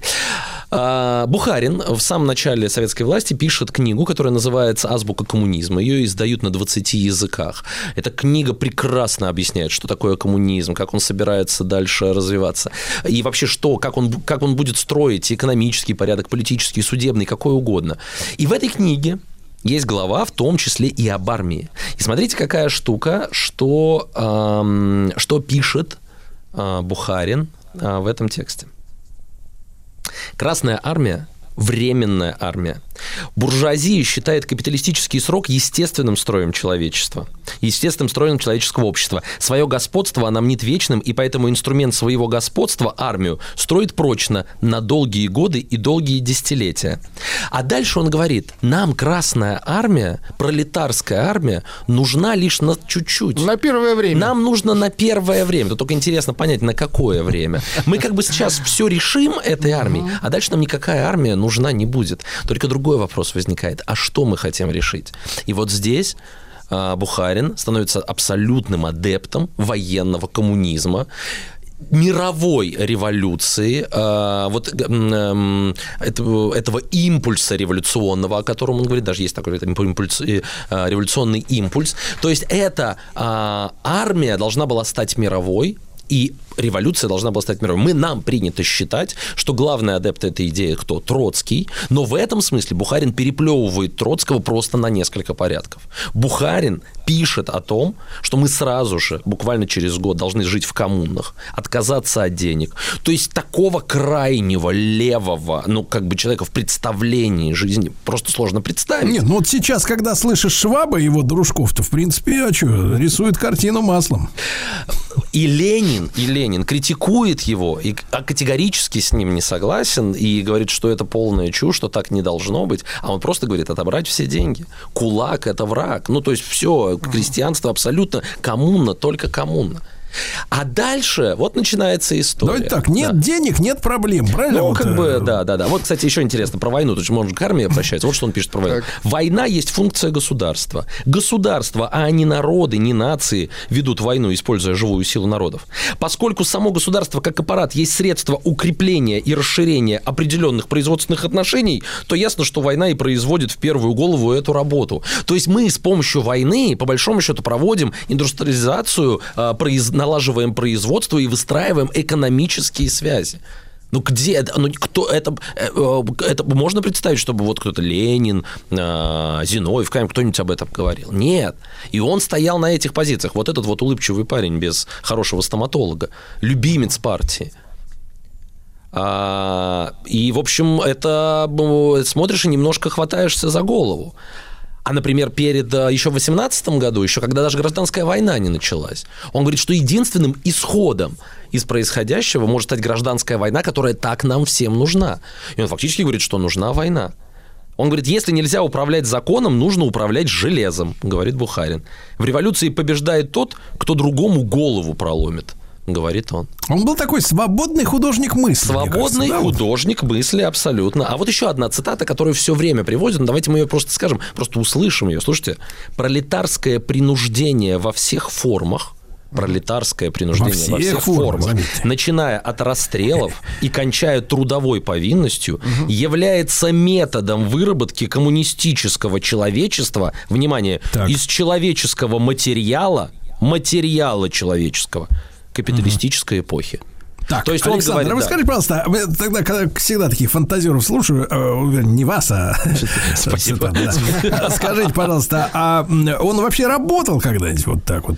Он, нет, То есть послушайте, такой полет, это полет ща- мысли, да, такой да, да. настолько оторванный от Фантазии- реальности. Вот, э, фантазии я, опять же, я, я, я заметил, что вы, когда про современных персон мы говорим, вы так затихаете, я понимаю, может быть, виз нужна или еще что-нибудь, но тем не менее, вот, например, этот сегодня... э, А как я не это, всех в знаю, простите, не- не- не- не все, не, не все фамилии, которые вы вспоминаете, знаю. Шольц, например, да, Шольц. В- Я почитал его биографию. Он же вообще ни разу в жизни не работал. Вообще он с девятого класса в партийных структурах. Я понимаю, что ему, в принципе, то, что он творит, это, ну, ну да, это фантазер, он с детства, с детства не работал, представляете? А вот и когда я вижу это Бухарина, да, то, что вы Не, перечисляете, ну это так, тоже, я там- видимо, нет, человек... секунду, секунду. Ну, главный редактор «Правды» — это работа?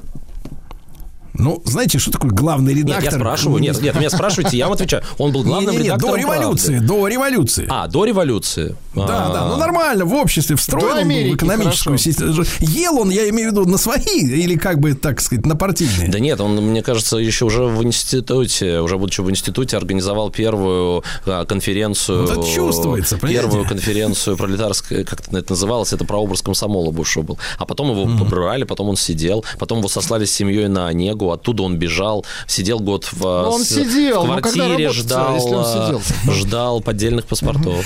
А, нет, Ждал я- паспортов, ждал паспортов. ага, нет, я думаю, что нет, работал. наверное, нет, наверное, до, наверное, не работал. Ну, как, ну тоже, а вот главный редактор журнала «Новый мир» вместе с Троцким. Ну, как бы работал, революционной работой занимался. Слушайте, давайте так, я, вы, мне, вы мне тут вот как бы мне пулю вставляете за то, что я якобы тут затихаю. Я, смотрите, здесь человек, вот я хочу его вам показать со всех разных сторон. И мы сейчас... Да мы уж его поняли. Нет, Конечно. секунду, секунду, секунду, подождите. Это э, поняли, поняли, интересный момент. Значит, что происходит дальше? Вот мы с вами посмотрели. Из человеческого материала любыми способами перемолоть, Начиная склеить, с расстрелов, начиная с расстрелов, да, да, да, да, и заканчивая всем материал. другим. А дальше происходит вот что. Дальше Ленин выступает с новой экономической политикой. И что делает Бухарин? А Бухарин поддерживает новую экономическую политику. И говорит, что только... м, Только она об- и нужна. Только основываясь на сытом крестьянине мы сможем построить коммунизм. Какой-то он И дальше, и дальше есть интересное, то есть у нас как бы, вот дальше есть это знаменитое, это вы знаете, вряд ли как-то у нас, может быть, в голове это ассоциируется. А, а, дальше он произносит свой знаменитый лозунг «Обогащайтесь». Вот эта знаменитая фраза Бухарина «Обогащайтесь», обращенная к крестьянам и сказанная со страниц «Правды», вызывает очень странное впечатление. Давайте обратимся к этой фразе. Во-первых, это не он придумал. Придумали это за сто лет э, до него. И фраза эта была сказана Франсуа Гизо, министром иностранных дел Франции. Он сказал ее в 1843 году. За 80 лет до этого, обращаясь в своем парламентском выступлении к французскому народу. Вот как звучит цитата. «Теперь используйте эти права, представленные вам правительством. Укрепляйте свои институты, просвещайтесь, обогащайтесь, улучшайте моральные и материальные условия в нашей Франции». Он берет эту фразу, знаменитую фразу, берет ее, переделывает и обращается к крестьянам. Обогащайтесь. И вот тут, смотрите, вот а, тут начинается самое интересное. Мы с вами обсуждаем Бухарина, и вроде смотрите, знаете, как пуш на сковородке, Коля Балаболка, да? А, но дальше начинается очень интересная штука, потому что а, Иосиф Виссарионович Сталин на 14-м съезде партии, где Зиновьев с Каменевым выступают единым фронтом против Сталина, и мы это понимаем, и объектом их нападок становится Бухарин с этой своей фразой «обогащайтесь». И что делает Сталин в конце? Они нападают, э, Каменев выходит, читает хорошую речь, ему правда аплодируют, он срывает аплодисменты, совершает жуткую ошибку, потому что кто-то из зала его спрашивает, а что вы хотите-то? Он говорит, а хотим Сталина с генсека снять. И тут началось в зале, о и смотрите, Это какая при штука. Сталине И- сказал? При Сталине, да, при Сталине. Но это 20, э, 25 а, нет, два- э, да, 25 год. 25 год, через год после э, смерти Ленина. Что говорит Сталин на это? А теперь слушайте. Вот чего они добиваются. А, кричат из зала. Вот чего они добиваются. Раскрыли карты. Сталина, Сталина им подавай. А, нет, Сталина, Сталина и хлопает аудитория Сталина. А Сталин говорит, чего они хотят? Они хотят крови Бухарина. Не будет им крови Бухарина. Бухарчик наш теоретик. То есть э, они нападают на Бухарина, но главной целью становится Сталин. И Сталин, как ловкий, э, очень ловкий коммуникатор, говорит о том, что вы крови, мол, Бухарина хотите, прекрасно понимая, что не бухаринской крови они хотят. Они хотят крови Сталина. Он говорит, хотите крови Бухарина? Не дадим вам Бухарина. То есть защищает его. А вот теперь скажите мне, пожалуйста, Сталин в этой ситуации уж на сковородке? Иосиф Балаболка или нет? Да вы что, такое не, не... Нет, пода- я задаю вопрос. Пода- И дальше я, Но смотрите, лавкач. лавкач. Лавкач. Ну, и вот, и, и дальше мы приходим к выводу, что, видимо, и Бухарин лавкач. Ну, просто харизматически немножко другой лавкач, но тоже лавкач. Тоже пытается высказать. И он, конечно, абсолютно уверен в этот момент, Бухарин, что делает все правильно. Стоит на позициях Ленина, с которыми Ленин умер. НЭП, новая экономическая политика, КУЛАК. Вот на кого мы должны опираться. Но что произойдет с Бухариным? Пройдет два года, и Сталин в 27 году разнесет его с этой самой новой экономической политикой с формулировкой «правый уклон». Какая новая экономическая политика? Только индустриализация.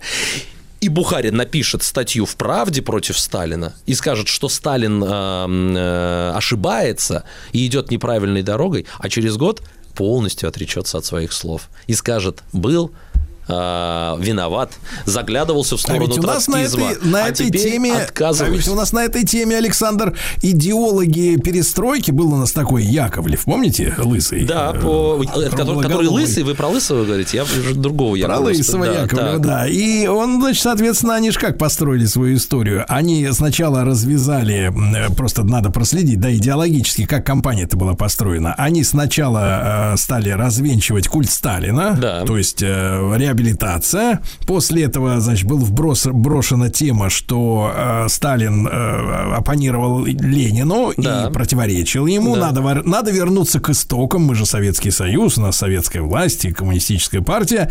А что в, в истоках? Ленин со своим э, НЭПом Да, и да, понеслась да, да, нет. кооперация. Секунду, вот ребята. здесь вы, нет, вы здесь абсолютно правы, и здесь нужно признаться, что Бухарин в перестроечные годы, в конце 80-х годов, стал, конечно, иконой, которую можно было превозносить как человека, пострадавшего от рук Сталина, но жертва личного предательства. Сталин говорит, не дадим вам крови Бухарина, Бухарчик э, как бы э, наш э, теоретик, а потом через два года он говорит, да, были лучшими друзьями, но разошлись по политическим моментам. И, конечно, в 90-е годы это было поднято на флаг, Бухарин стал героем, стал человеком э, совершенно, ну, ну, ну, никак не Коля Балаболка, никак не уж э, на сковородке. И это здесь абсолютно точно. То есть его беспринципность была принципиально забыта. Мы сейчас, знаете, я все вас веду к какому-то одному интересному важному факту, тоже ин- интересно. Подумать. сейчас мы дойдем Да, до да, него. да, да. Александр Романов, тренер эффективных коммуникаций с нами.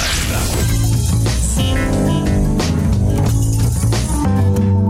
Товарищи!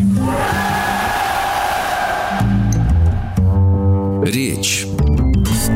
Итак, Александр Романов, автор телеграм-канала «Чувство аудитории», С- Николай Иванович Бухарин, да, с нами, знамя перестройщиков, фактически, да, да, такой улыбчивый. Видимо, он улыбкой чем-то Михаил Сергеевича им напоминал. Вот, Тот тоже любил улыбаться. Возможно. А, кстати, ста- стоматолог, кстати, лучше был гораздо. А, давайте расскажем одну историю, которую э, справедливости ради нужно сказать, что Бухарин вспоминает, когда вспоминает о взаимоотношениях со Сталиным. Здесь просто есть интересная подробность, которая потом, знаете, в такое, а, в такое кольцо интересное очень выстроится.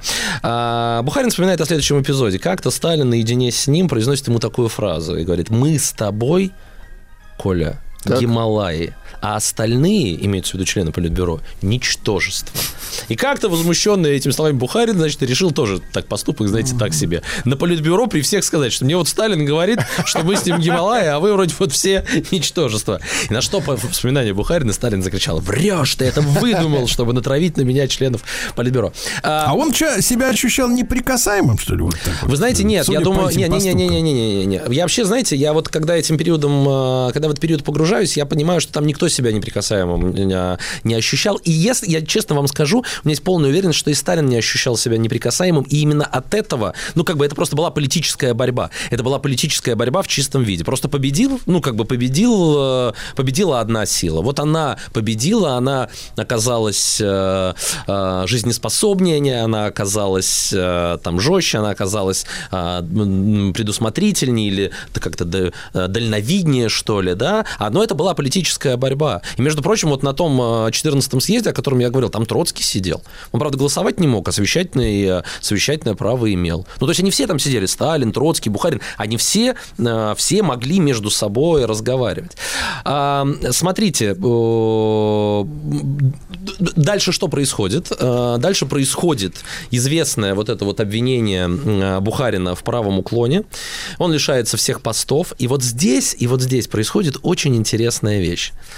А, Время идет, он... э, Это, кстати, вот к разговору, что... Знаете, я когда учился в школе, я спускался в библиотеку, и у нас в школьной библиотеке стояла большая советская энциклопедия, вот не та красная, 60-х годов, да, 70-х, которая уже потом издавалась после, а, в после хрущевское, в брежневское время, а вот первая, такая черная. Так у нас старорежимный, что ли? Я, слушайте, ну нет, библиотека старорежимная, там просто не обновлялась э, энциклопедия. И вот там было интересно, там во всех томах А он- Бухарин был главным редактором этой энциклопедии. Черным фломастером закрашена фамилия первая а, главного редактора. Я к тому, кем он был. То есть его лишили права Это голоса. культура отмены Культура щас отмены, да, да, да, да, да, да. Но, вы знаете, интересно, если присмотреться, если присмотреться, то видно, там буквы как-то пробираются. Я к чему это говорю? Потому что его лишили всех постов, лишили голосовательного а, права в Политбюро, был выведен за, за пределы ЛСК, но оставался членом огромного количества разных к- научных э, коллегий, вот э, издавал э, большую советскую энциклопедию, тут в наблюдательном совете, то там, то там, то там, то там. В общем, он на самом деле был То есть, очень... никак, то есть никак не научен. вытравить, да, гада? А Стал Смотрите, смотрите, интересная штука. А, Может быть и вытравить, но а, мы же с вами сошлись на том, что теоретиков порядка Бухарина больше не было, а они были нужны. Между прочим, Бухарин Сталину написал статью о национальном вопросе, которая Сталина подняла, потому что Сталин пришел в Австрии сначала к Троцкому и попросил его помочь с этой статьей. Троцкий разнес его, и тогда, кстати, обида вот эта вот австрийская затаилась в Сталине по поводу есть ищи Троцкого. дурака, да, а пришел, да, а пришел к Бухарину, и Бухарин ему написал, и он ему сказал, мы с тобой с тех пор друзья навек. О, да, не навек, не навек, до Он сразу гроба. сказал, «Мы с тобой Мы Гималаи». Мы с тобой друзья, да, мы с тобой Гималая, да.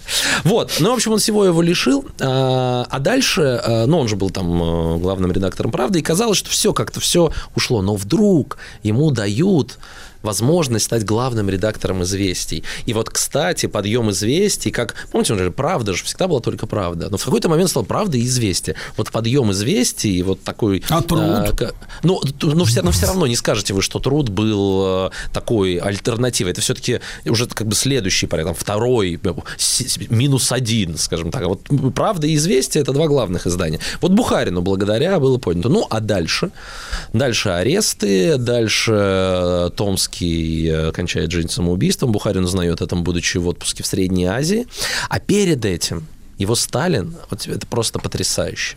Что делает Сталин? Сталин отправляет его в командировку во Францию, чтобы выкупить архивы Маркса и Энгельса. Отправляет Бухарина туда. Ну вот как вы думаете, почему? Ну, что-то задумал. Чтоб сбежал. Да, вы абсолютно правы. Он, мне, ну, мне А кажется, причем, мне знаете, кажется, в одном что из, так. в одном Он из Александр, маленькая Да. деталька Да. такая, не знаю, насколько у нас э, также э, щепетильно авторы сериалов подходят к изучению исторического материала. Они обычно говорят, ну, э, если что-то их прищучиваешь, они говорят, а я так вижу. Но там интересно, там, значит, в одном из сериалов воссоз- воссоздан вот этот э, отправка как раз Бухарина за границу.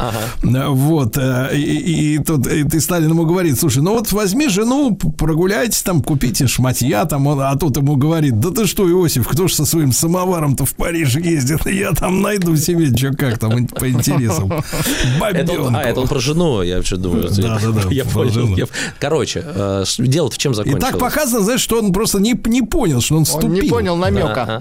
Да, но слушайте, б- что, что они, они говорили, не говорили, не знаю, но факт остается фактом, иначе не было бы у нас с вами процесса этого по правому делу. А он туда его отправляет, и там Бухарин выступает с речью перед коммунистами, последней свободной речью, когда он не за решеткой, 36 год, и все ждут от него каких-то легендарных слов, а он ничего такого не говорит.